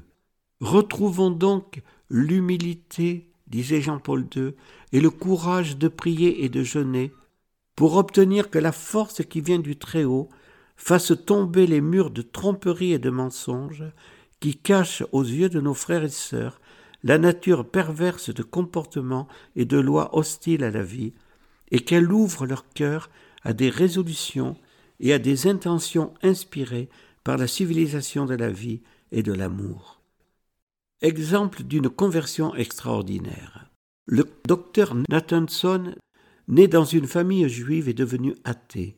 Il a été une cheville ouvrière puissante pour que l'État de New York légalise l'avortement. Il ne voyait pas le mal, mais le plus grand bien pour le plus grand nombre. En 1970, il ouvre une clinique où 60 000 avortements seront pratiqués en deux ans. Il a été surnommé aux États-Unis le roi de l'avortement. Quelques années plus tard, Nathanson devenait l'auteur du cri silencieux, et affirmer, à donner des conférences à des auditoires pour la vie, à écrire des articles pour eux. Je commençais à sentir une infusion d'amour et de vie spirituelle venant de vous tous. Je sentais de l'amour pour les enfants à naître, l'amour de la vie, la révérence pour la vie. Graduellement, ma dure carapace d'athéisme commença à craquer. Le 6 avril 1995, il déclarait à Irwin, en Californie, dans une conférence publique Je viens donc vers vous aujourd'hui, croyant que la main de Dieu m'a conduit ici, croyant que Dieu va me pardonner, même avec tout ce sang sur mes mains, avec ma vie qui tout entière est en lambeaux. Je vous supplie de prier pour moi. Les évêques des États-Unis avait annoncé en septembre 1995 l'entrée dans l'Église catholique de ce grand converti à Dieu par l'amour de la vie. Elle est grande, la miséricorde de Dieu. Ce témoignage a toujours bouleversé les jeunes témoins de la vie que nous avons accompagnés dans les dernières années du XXe siècle.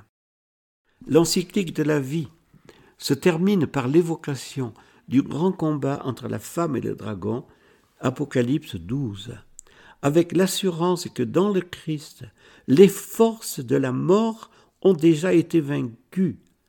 La mort et la vie s'affrontèrent en un duel prodigieux, écrit Saint Jean-Paul II. Le maître de la vie mourut, vivant, il règne. Il faut donner confiance à vos grands qui peuvent être découragés de ne pas être soutenus dans leur combat pour la vie par leurs évêques ou leurs curés, et de souffrir devant l'indifférence de tant de baptisés face à la terrible et horrible guerre mondiale contre l'enfant innocent dans le sein de sa maman. Plus de deux milliards d'avortements légaux dans le monde depuis 1975. Cela devrait nous faire souffrir. Oui, supplions pour que le triomphe du cœur immaculé de Marie arrive bientôt.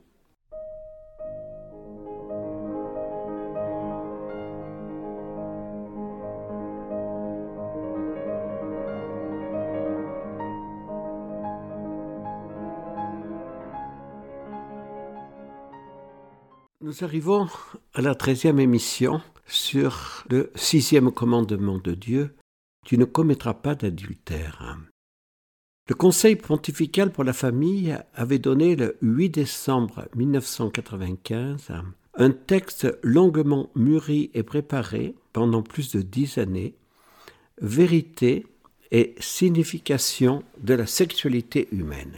Le but de ce texte était clairement défini. Aider les parents dans notre contexte difficile à éduquer leurs enfants au vrai sens de la sexualité. Le texte rappelle en plusieurs endroits que les parents sont les premiers responsables de l'éducation de leurs enfants. l'école, l'État, l'Église doivent respecter le principe de subsidiarité. Les parents ne pouvant pas assumer toute l'éducation de leurs enfants doivent se faire aider.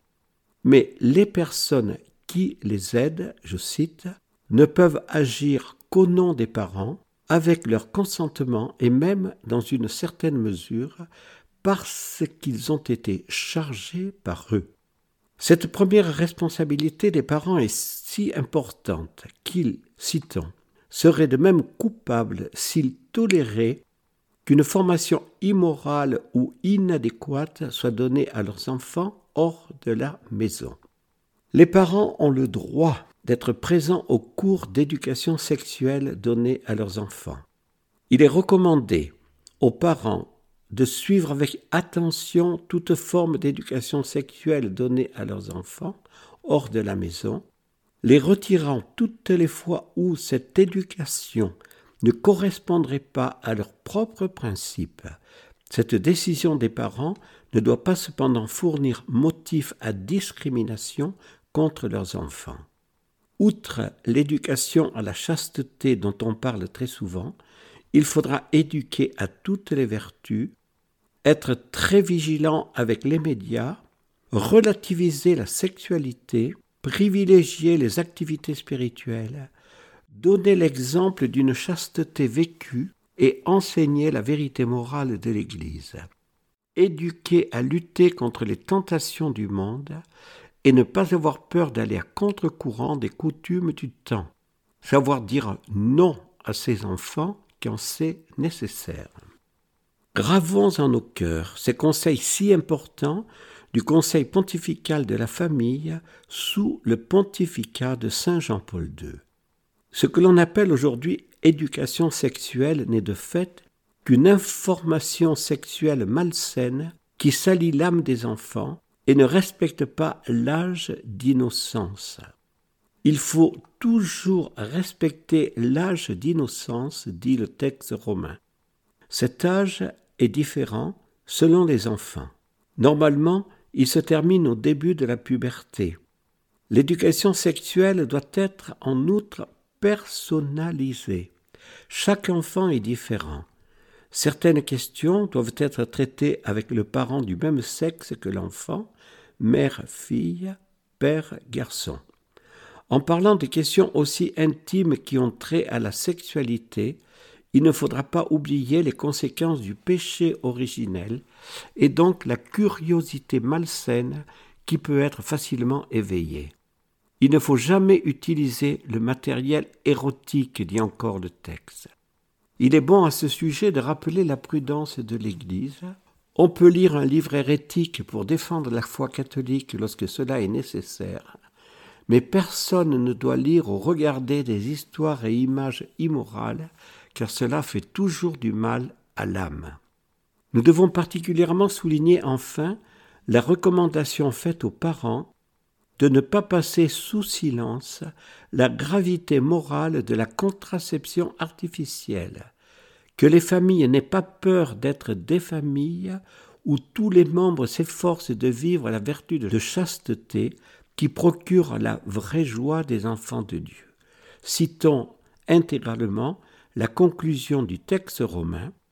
Le Conseil pontifical pour la famille exhorte les parents afin que, conscients d'être soutenus par le don de Dieu, ils aient confiance dans leurs droits et leurs devoirs concernant l'éducation de leurs enfants et qu'ils les mettent en œuvre avec sagesse et connaissance de cause.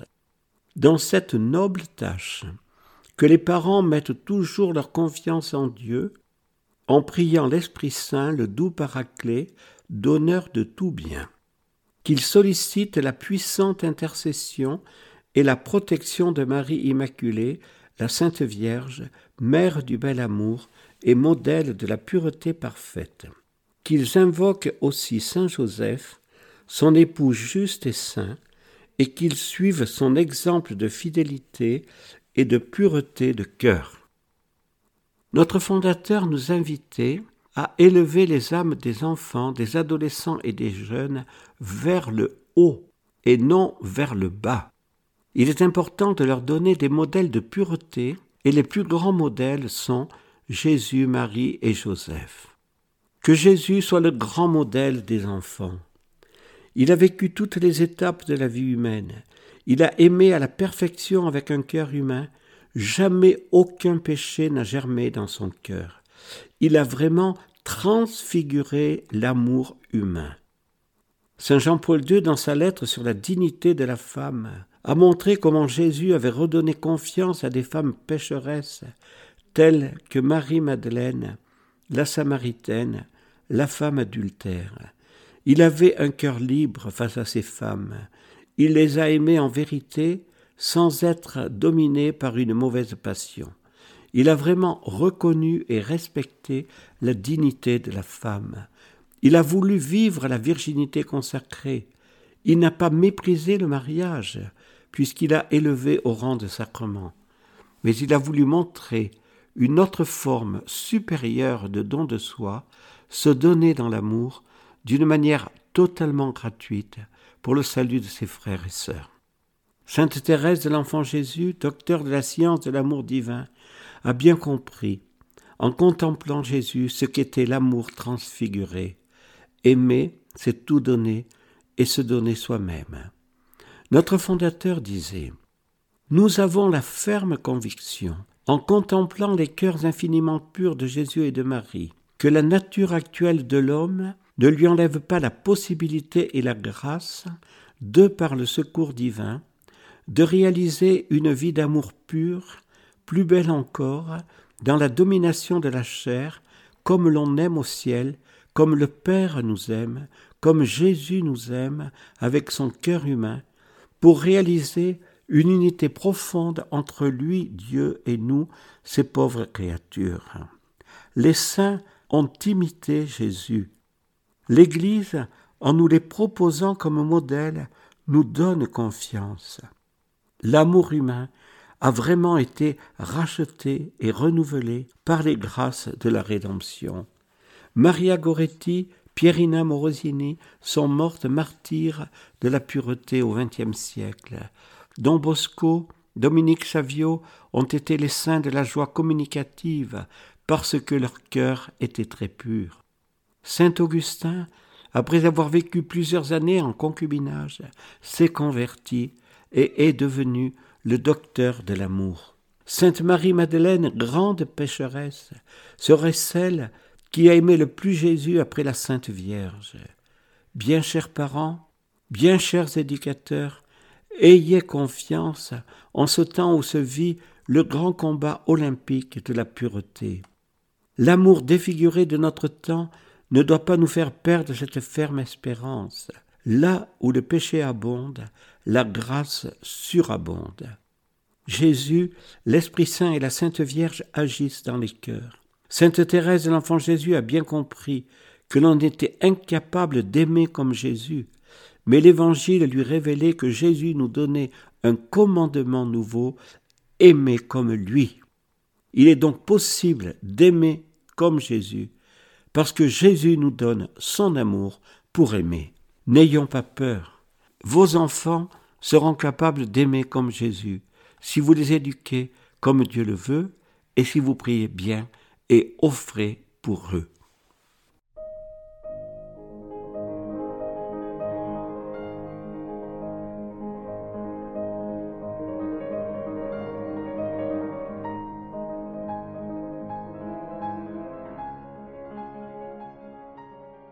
Nous allons conclure euh, en cette quatorzième émission en citant la conclusion de Familiaris Consortio par Saint Jean-Paul II sur la famille. En conclusion de ce message pastoral, disait le Saint-Père, qui veut attirer l'attention de tous sur les tâches lourdes mais passionnantes de la famille chrétienne, je désire invoquer maintenant la protection de la Sainte Famille de Nazareth. En elle, par un mystérieux dessein de Dieu, le Fils de Dieu a vécu caché durant de longues années. Elle est donc le prototype et l'exemple de toutes les familles chrétiennes. Regardons cette famille unique au monde, elle qui a vécu de façon anonyme et silencieuse dans un petit bourg de Palestine, elle qui a été éprouvée par la pauvreté, par la persécution, par l'exil, elle qui a glorifié Dieu d'une manière incomparablement élevée et pure.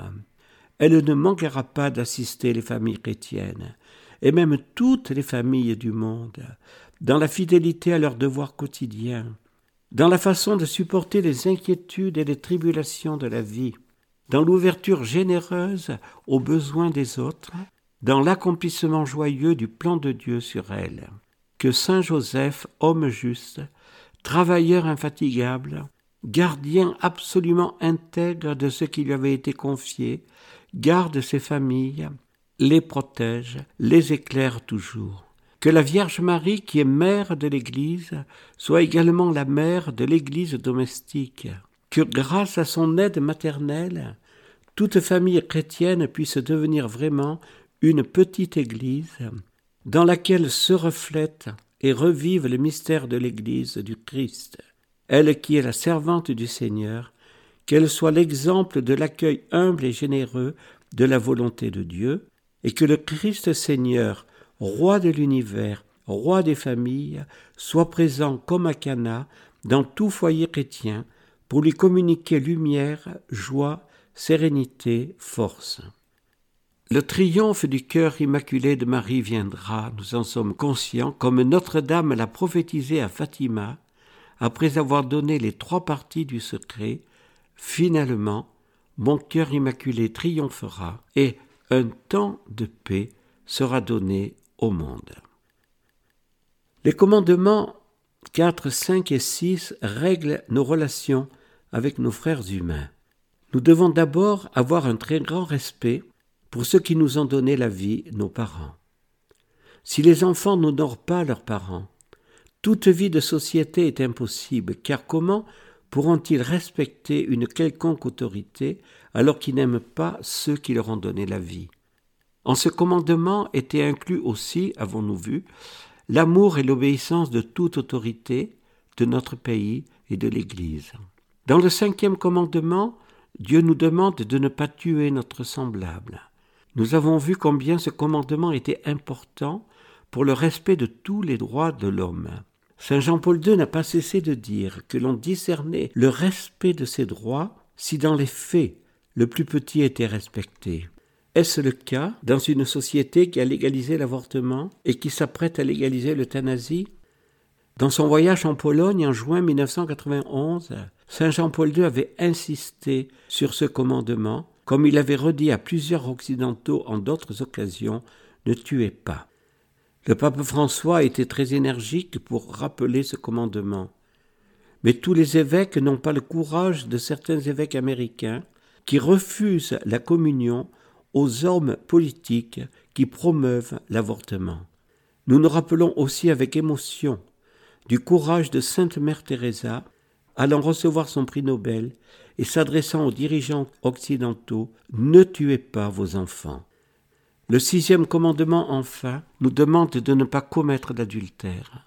Là encore, en nos temps où la sexualité aurait soi-disant été libérée de nombreux tabous, dont l'Église serait en grande partie responsable, disent ceux qui se sont opposés à la morale de l'Église, combien il est important de réaffirmer courageusement que l'impureté est très néfaste aux familles et aux jeunes. Ces trois commandements que nous avons approfondis longuement nous ont permis de voir la logique des commandements, respecter les droits de Dieu et respecter les droits des personnes, leur dignité. L'homme doit être respecté parce qu'il est homme ou femme, parce qu'il porte en lui une dignité que personne ne peut lui enlever. Il est créé à l'image et à la ressemblance de Dieu, sa vie est sacrée, son corps ne peut être violé ou maltraité, il doit être aimé pour ce qu'il est. Mais cet homme ou cette femme a des biens en ce monde. Le septième commandement nous demande de les respecter. Tu ne voleras pas. Notre temps est aussi marqué par le mensonge, la médiatisation à outrance, les scandales financiers, le manque de confiance entre les personnes, les entreprises, les banques. L'Église, par la voix des papes sans se lasser, continue à proclamer à temps et à contre-temps sa doctrine sociale fondée sur les commandements de Dieu, c'est ce que nous allons voir dans les septième et huitième commandements que nous allons approfondir.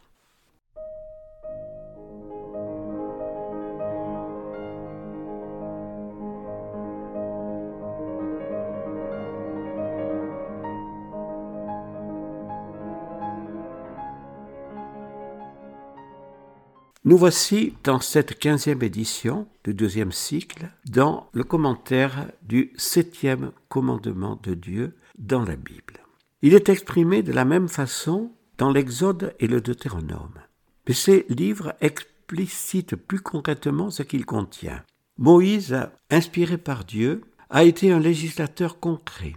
Les relations sociales, même à l'intérieur du peuple de Dieu, avaient besoin d'être protégées par un droit En cas de vol, Exode 22, 8 précise Dans toute cause délictueuse relative à un taureau, à un âne, à une tête de petit bétail, à un vêtement ou à n'importe quel objet perdu dont on dit c'est bien lui, le différent sera porté devant Dieu. Celui que Dieu aura déclaré coupable devra verser à l'autre le double. Moïse est donc plus sévère que pour la loi du talion en ce qui concerne le vol. La loi du talion disait œil pour œil, dent pour dent, et cela se comprend. Dans cette dernière loi du talion, le principe œil pour œil, dent pour dent modérait la vengeance. La victime ne pouvait exiger que la stricte compensation du dommage. Ici, le principe veut freiner le voleur potentiel. Si tu voles et si tu es reconnu coupable, tu devras rendre le double. La loi veut aussi protéger le pauvre, ne pas imposer d'intérêt à son frère et à ceux qui ne peuvent pas rembourser. Rendre le gage le soir lorsqu'un pauvre n'a que cela. Dieu dit alors, Si ce pauvre crie vers moi, je l'écouterai, car je suis compatissant, moi. Exode 22, 26. En stricte justice, il ne serait pas demandé de rendre le gage, ici le manteau du pauvre, tant que ce qui a été prêté n'a pas été rendu. Mais Dieu, dès l'Ancien Testament, veut que l'on dépasse la stricte justice et que l'on ait égard à la condition de la personne. On n'a pas le droit de retenir, même si l'on est dans son droit légal, le nécessaire du pauvre. L'Ancien Testament est aussi très humain. En plusieurs occasions, il est demandé de laisser quelque chose de ses récoltes sur des plans pour les pauvres. De même, on a droit de manger du raisin ou de cueillir des épis chez son voisin en passant sur ses terres, mais pas d'en emporter dans son panier. Deutéronome 24, 25. Loi sage et fondée sur l'expérience. Nous pouvons voir le problème en France de la cueillette des champignons. L'Ancien Testament dirait en ramasser pour manger tout de suite sans tarder, oui, mais pour le commerce ou des provisions, non. Au sujet du salarié, la loi demande de ne pas l'exploiter, surtout s'il est humble et pauvre. Il faut lui donner le salaire qu'il mérite chaque jour, car il est pauvre et en a besoin pour vivre. Deutéronome 24, 15, sinon l'on est en faute. Il est important enfin de noter ce que la Bible nous dit sur la propriété. Yahvé a donné à chaque tribu un territoire. Et la loi des années saintes, tous les cinquante ans, le rappelle. En effet, cette cinquantième année, toute terre doit revenir à son propriétaire, mais tout propriétaire doit se savoir le gérant de Dieu. Sa terre ne lui appartient pas, elle appartient à Dieu qui la lui a confiée. Le Nouveau Testament. Jésus n'a pas dit au sujet du vol ou de la restitution, on vous a dit, et moi je vous dis, comme pour le meurtre, l'adultère ou la loi du talion. Mais il s'est contenté d'appeler à donner à qui nous demande. Matthieu 5, 40. Bien sûr, il faut interpréter droitement cette phrase de Jésus. On ne peut pas aujourd'hui faire l'aumône à tous les clochards rencontrés. Il ne faut pas être naïf. Jésus ne nous demande pas de l'être.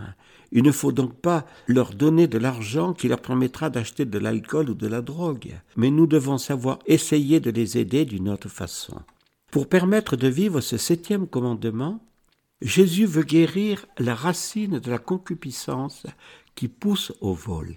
Il prône l'amour de la pauvreté et la confiance en la providence. Si l'on croit que Dieu nous aime vraiment comme un Père, et qu'il aura plus soin de nous qu'il n'a soin des animaux et des fleurs des champs, alors on ne s'inquiétera jamais du lendemain, et l'on fera de cette parole évangélique un principe de base. Nul ne peut servir de maître, Dieu et l'argent. Dans la parabole de la vigne, Matthieu 20, Jésus révèle que, comme dans l'Ancien Testament, la stricte justice n'est pas toujours le mieux. On peut disposer de ses biens, comme le maître de la vigne, en donnant un salaire important à l'ouvrier de la dernière heure, même si ce dernier n'a pas travaillé autant que les autres. La miséricorde et la bonté peuvent demander d'agir ainsi pour le vrai bien des personnes et de leurs familles en certaines circonstances. Les autres ouvriers n'ont pas été lésés. Ils ont reçu ce qui était convenu comme salaire. Mais Dieu ne bénit pas la paresse, c'est évident. La parabole des talents est éloquente. Celui qui n'a pas fait produire son talent est jeté dehors lors du jugement final. Jésus veut aussi que le riche soit bon pour le pauvre, et il demande même de renoncer au remboursement de sa dette en certaines occasions, ce qui nous fait comprendre dans la parabole du débiteur impitoyable. Jésus veut nous faire comprendre que Dieu nous a remis à chacun des dettes énormes. Dix mille talents dans la parabole, c'est une fortune colossale. Nous devons donc savoir remettre des petites dettes à certains de nos débiteurs. N'oublions pas le dicton Summum ius summa injuria.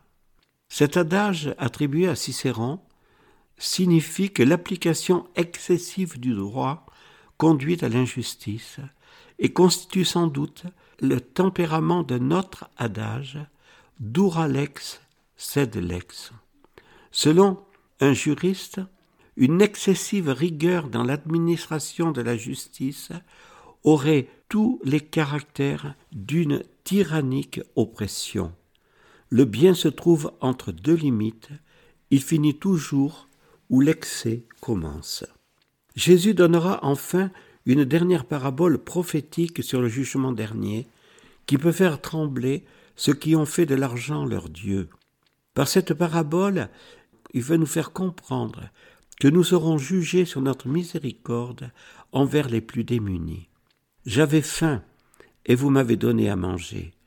Cette parabole est aussi la béatitude du riche qui donne, car Jésus dira à tous ceux qui ont été généreux, Venez les bénis de mon Père, recevez le royaume en héritage. Il ne faut pas oublier enfin deux personnages cités par Jésus et qui nous permettent de mieux comprendre ce septième commandement, le mauvais riche et Judas. L'amour de l'argent les a perdus. En conclusion, ne pas voler, ce n'est pas seulement ne pas prendre les biens de son prochain, mais aussi lui venir en aide dans toutes ses détresses. En justice, le mauvais riche n'a pas volé Lazare, il ne lui devait rien, mais Dieu l'a condamné parce qu'il ne lui a pas donné ce qui lui était nécessaire pour vivre. On peut donc pécher contre ce commandement par action, mais aussi par omission. Ce septième commandement ne concerne pas la personne d'autrui, mais son bien. Il est donc important de savoir ce qu'est ce bien. En philosophie, on distingue l'être et l'avoir. L'être est beaucoup plus important. Il concerne notre personne, alors que l'avoir concerne les biens que nous possédons. Les quatrième, cinquième et sixième commandements concernent l'être des personnes. Ce septième commandement concerne l'avoir.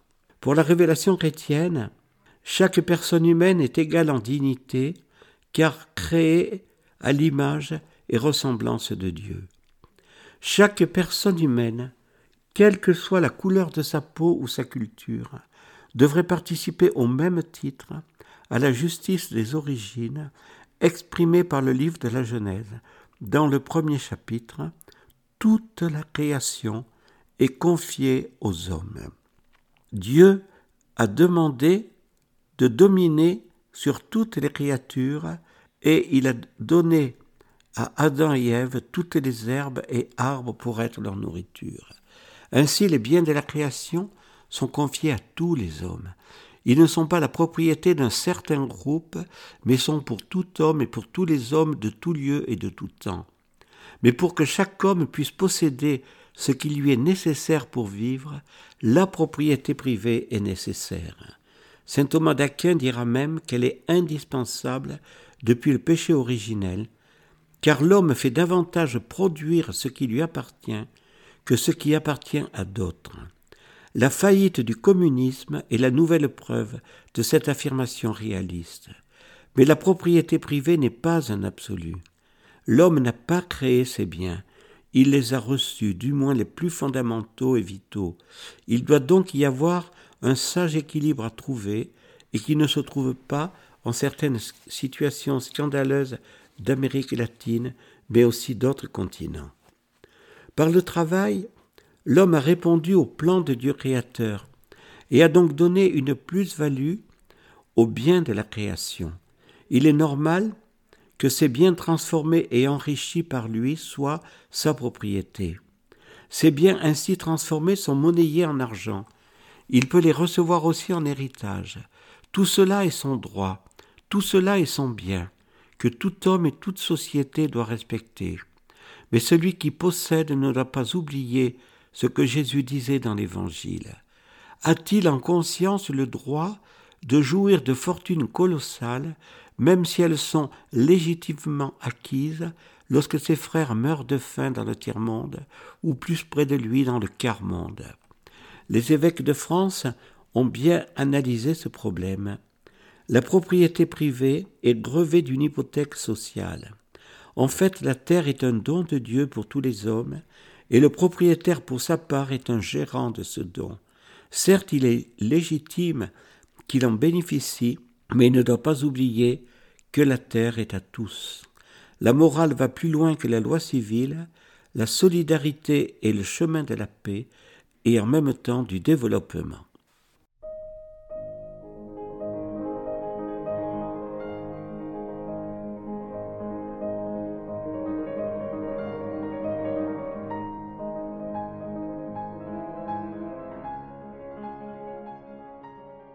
Dans la dix-septième émission, nous voulons approfondir le sens du huitième commandement.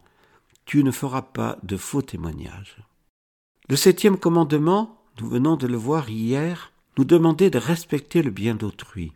Le huitième que nous allons essayer d'approfondir porte sur un bien inestimable pour autrui, quelque chose qui est bien supérieur à son avoir et qui touche son être personnel, sa réputation, son honneur.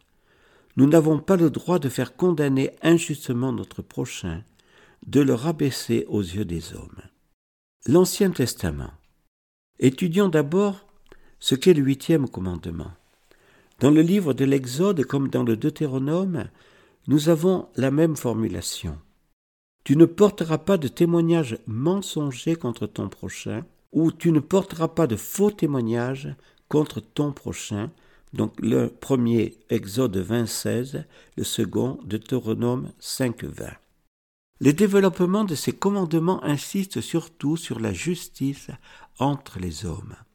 Ainsi, dans l'Ancien Testament, ce huitième commandement vise surtout la vérité dans les relations entre les hommes et l'interdiction de faire condamner injustement quelqu'un. Le chapitre 23 de l'Exode demande de ne pas suivre le parti du plus grand nombre pour commettre le mal en condamnant le juste et l'innocent. Le livre du Deutéronome demande aux juges de juger selon la justice stricte afin de vivre et de posséder le pays que Yahvé a donné. Celui qui agira présomptueusement en refusant d'obéir aux prêtres et aux juges devra mourir. Il faut que le mal disparaisse d'Israël et que le peuple apprenne tout cela, est-il dit dans le Deutéronome. Un homme qui aura calomnié celle qu'il a épousée en disant qu'elle n'était pas vierge sera condamné à l'avoir à jamais pour femme et à ne pas pouvoir la répudier. Deutéronome 22, 19. Mais si l'épouse a trompé son futur mari en disant qu'elle était vierge et qu'en fait elle ne l'était pas, elle sera lapidée. Deutéronome 21, 21. Les sages donneront des conseils pour lutter contre le mensonge. Mieux vaut un voleur qu'un maître menteur, mais l'un et l'autre vont à leur perte. Ecclésiastique 20, 25. Les prophètes ont stigmatisé la fraude et l'injustice. Les royaumes du nord et du sud ont été châtiés à cause de leurs infidélités envers Yahvé, mais aussi à cause de leurs injustices envers les pauvres du peuple. Le prophète Amos n'a pas mâché ces mots. Je sais que nombreux sont vos crimes et péchés énormes, oppresseurs du juste, extorqueurs de rançons, vous qui repoussez le pauvre à la porte. Je hais, je méprise vos fêtes, pour vos solennités je n'ai que dégoût, vos oblations je n'en veux pas. Éloigne de moi le bruit de tes cantiques, que je n'entende pas le son de tes harpes, mais que le droit coule comme l'eau, et la justice comme un torrent qui ne tarit pas, je vous déporterai. Amos 5, 21. Pourquoi ce langage si sévère dans la bouche de Yahvé? Parce que les dirigeants du peuple ont changé le droit en poison et le fruit de la justice en absinthe. 6, 12. Dans le Nouveau Testament, Jésus, comme pour les autres commandements, n'a pas supprimé le huitième commandement, mais l'a élargi et l'a complété. Il ne s'agit pas seulement de s'abstenir de faux témoignages, mais d'être vrai en tout temps. Dans le discours sur la montagne, il dit Quand vous parlez, dites oui ou non, tout le reste vient du malin. Matthieu 5, 37. Que signifie cette expression? Vu le contexte où elle a été proclamée, ne pas faire de faux serments, l'interprétation de la taube semble être réaliste. Jésus voudrait dire que notre langage doit être si vrai que l'on n'a pas besoin de serment pour le garantir. Mais même si Saint Jacques a aussi interprété la parole de Jésus, ne jurez pas, ni par le ciel, ni par la terre, ni d'aucune manière, que votre oui soit oui et votre non soit non, afin que vous ne tombiez pas en jugement. Saint Paul en tire un sens plus large. Y a-t-il en moi à la fois le oui et le non, dit-il aux Corinthiens, 2 Corinthiens 1, 17.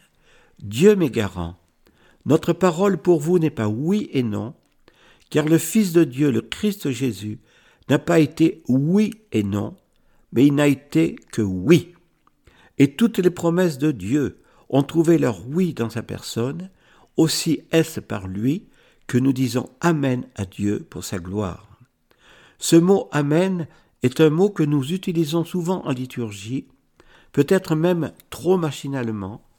C'est un terme hébreu qui veut dire oui et qui signifie aussi fidélité.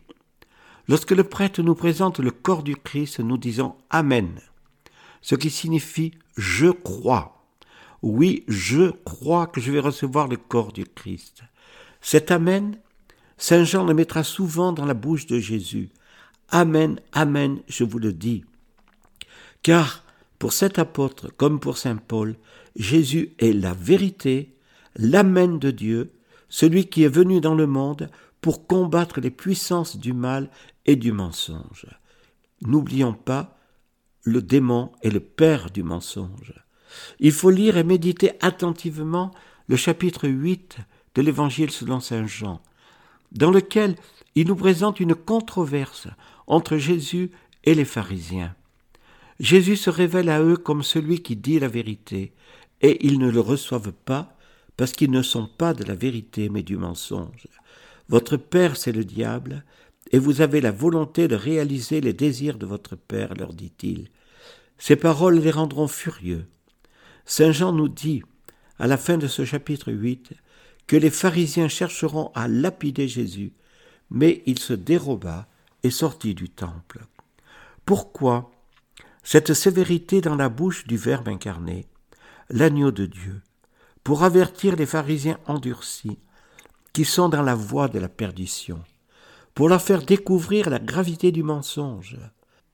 Dès le commencement, le diable s'est attaché à faire mourir l'homme. Il n'avait pu se maintenir dans la vérité parce qu'il n'y a pas en lui de vérité. Lorsqu'il profère le mensonge, il puise dans son propre bien parce qu'il est menteur et père du mensonge. C'est Jésus qui nous le dit. Pour la lumière du monde qu'est Jésus, un choix radical est donc à faire, la vérité ou le mal ou le mensonge. Jésus disait à Nicodème, chapitre 3 selon Saint Jean, Quiconque fait le mal est la lumière, et refuse de venir à la lumière, de crainte que ses œuvres soient manifestées. Mais celui qui fait la vérité vient à la lumière. L'apôtre Saint Jean insistera dans ses épîtres sur cette nécessité de faire la vérité.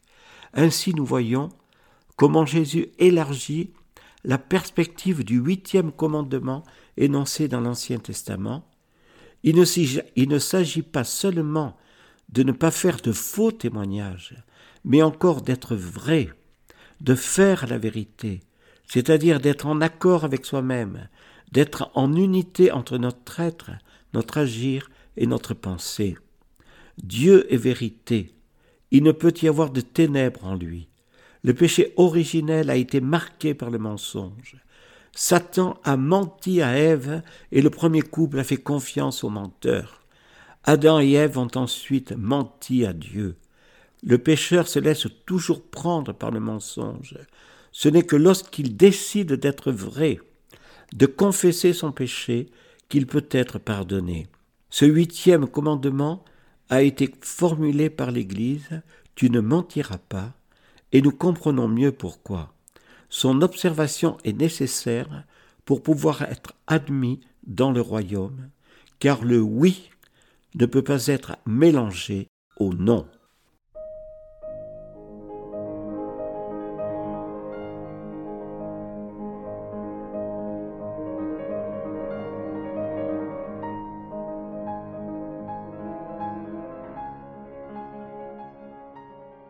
Nous allons conclure euh, ce deuxième cycle par cette dix-huitième émission sur le mensonge dans la tradition morale de l'Église. Il est important de bien comprendre à présent, par cette tradition morale de l'Église, ce qu'est l'essence du mensonge. Trop facilement, dans l'esprit de beaucoup, mentir signifie ne pas dire la vérité. L'Église n'a jamais interprété ainsi le mensonge. Mentir, c'est, pour une grande tradition morale dans l'Église, dire le contraire de ce que l'on pense ou sait avec l'intention de tromper. Tous les moralistes n'acceptent pas cette définition. Certains la trouvent trop laxiste car pour eux, ajouter avec l'intention de tromper supposerait qu'il y a des cas où on peut avoir le droit de dire le contraire de ce que l'on pense. Pour mieux comprendre le problème, il nous faut prendre des cas concrets. Un médecin à qui un journaliste indiscret pose une question sur la santé de l'un de ses patients, qui a de très grandes responsabilités politiques, pourrait-il se contenter de dire je ne sais pas, alors qu'une telle réponse laisserait supposer que l'homme politique est effectivement atteint d'une maladie grave et que dans quelques semaines il va mourir? Que doit faire un prêtre tenu au secret sacramentel face à des questions indiscrètes touchant la conscience? En ces deux cas, un conflit de devoirs se présente, et le bien à préserver pour le médecin et pour le prêtre est le secret professionnel ou sacramentel.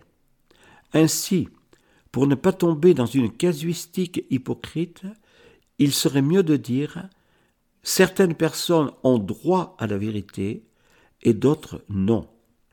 Jésus dit à ses frères en Jean 7, 9 qu'il ne montera pas à Jérusalem, et pourtant il y est monté secrètement. Les évêques de France font un développement intéressant sur ce sujet.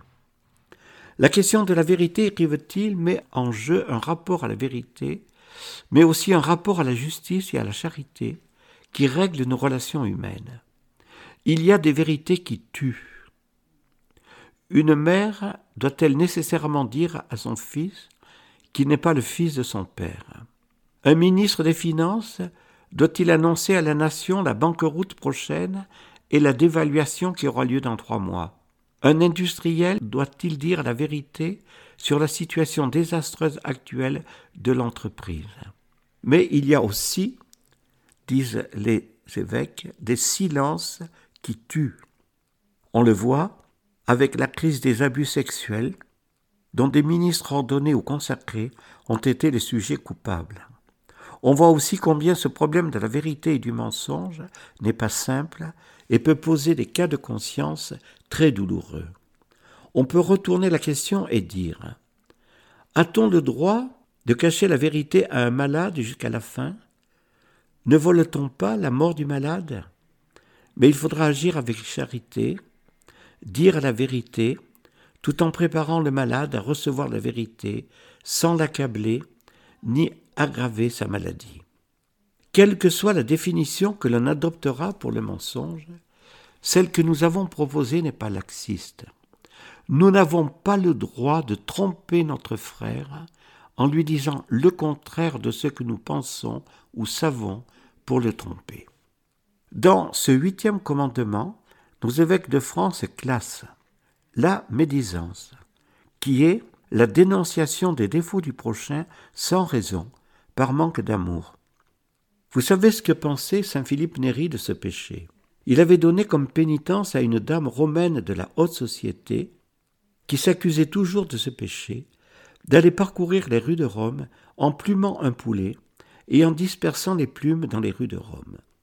Lorsque cette dernière a accompli sa pénitence, elle revient voir saint Philippe Néri, qui lui demande de parcourir le chemin en sens inverse et de récupérer toutes les plumes. Mais ce sera impossible, dit-elle, le vent aura tout emporté. Elle comprit alors la gravité de ces paroles médisantes. La calomnie est plus grave encore, car elle se double du mensonge. La calomnie, c'est accuser son prochain de fautes qu'il n'a pas commises. Ainsi, un des premiers fils spirituels de saint Alphonse de Ligorie fut accusé calomnieusement par une femme de mauvaise vie. Le frère Gérard Magella ne se justifia pas auprès de son supérieur qui crut la femme. Il fut interdit de communier pendant plusieurs semaines, et il était innocent. La calomnie peut être une arme redoutable dans la guerre économique actuelle où tous les moyens sont bons pour démolir l'adversaire. Et que dire dans le domaine politique? Il faut ajouter aussi l'indiscrétion, qui consiste à rechercher à savoir et à divulguer les secrets du prochain et leur vie intime. Regardons les journaux ou documentaires à sensation. L'indiscrétion rapporte de l'argent. Les évêques de France posent le problème des médias. Leur pouvoir est grand, mais les journalistes doivent s'interroger à la lumière de ce huitième commandement. La déontologie des médias, disent nos évêques, c'est dire la norme morale du journaliste, a encore de grands progrès à faire pour une information vraie, respectueuse des faits et des personnes. La pédagogie de Dieu. Après avoir étudié les huit premiers commandements, nous pouvons nous émerveiller davantage encore devant la pédagogie divine. Rappelons encore que ces commandements ne sont pas des fardeaux, mais des dons divins, pour permettre aux hommes et aux femmes créés à l'image et à la ressemblance de Dieu d'agir d'une manière digne de leur être libre et responsable, d'agir selon le cœur de Dieu. En obéissant aux trois premiers commandements, l'homme demeure dans une relation droite avec son Créateur, qui veut entrer dans une relation intime avec ses créatures. Pour aimer, il faut d'abord se laisser aimer par Dieu et aimer son Dieu par-dessus tout. Le quatrième commandement met la famille à la première place. En créant l'humanité, Dieu a d'abord créé la famille. La civilisation de l'amour ne peut s'édifier qu'en redonnant à la famille cette première place. L'éducation humaine exige des relations d'obéissance confiantes, respectueuses et aimantes entre les enfants et les parents. L'autorité des parents est nécessaire à la maturité et à l'épanouissement de la liberté humaine. l'autorité dans la société et dans l'Église sont aussi nécessaires. Ce quatrième commandement est aujourd'hui méconnu par les cultures de la mort qui veulent imposer de nouvelles structures sociales, comme le soi-disant mariage homosexuel, pour déconstruire la famille de type judéo-chrétien. Saint Jean-Paul II s'est fait le grand défenseur de la famille, joie et espérance de l'humanité. Si elle détruisait la famille, l'humanité irait vers son autodestruction.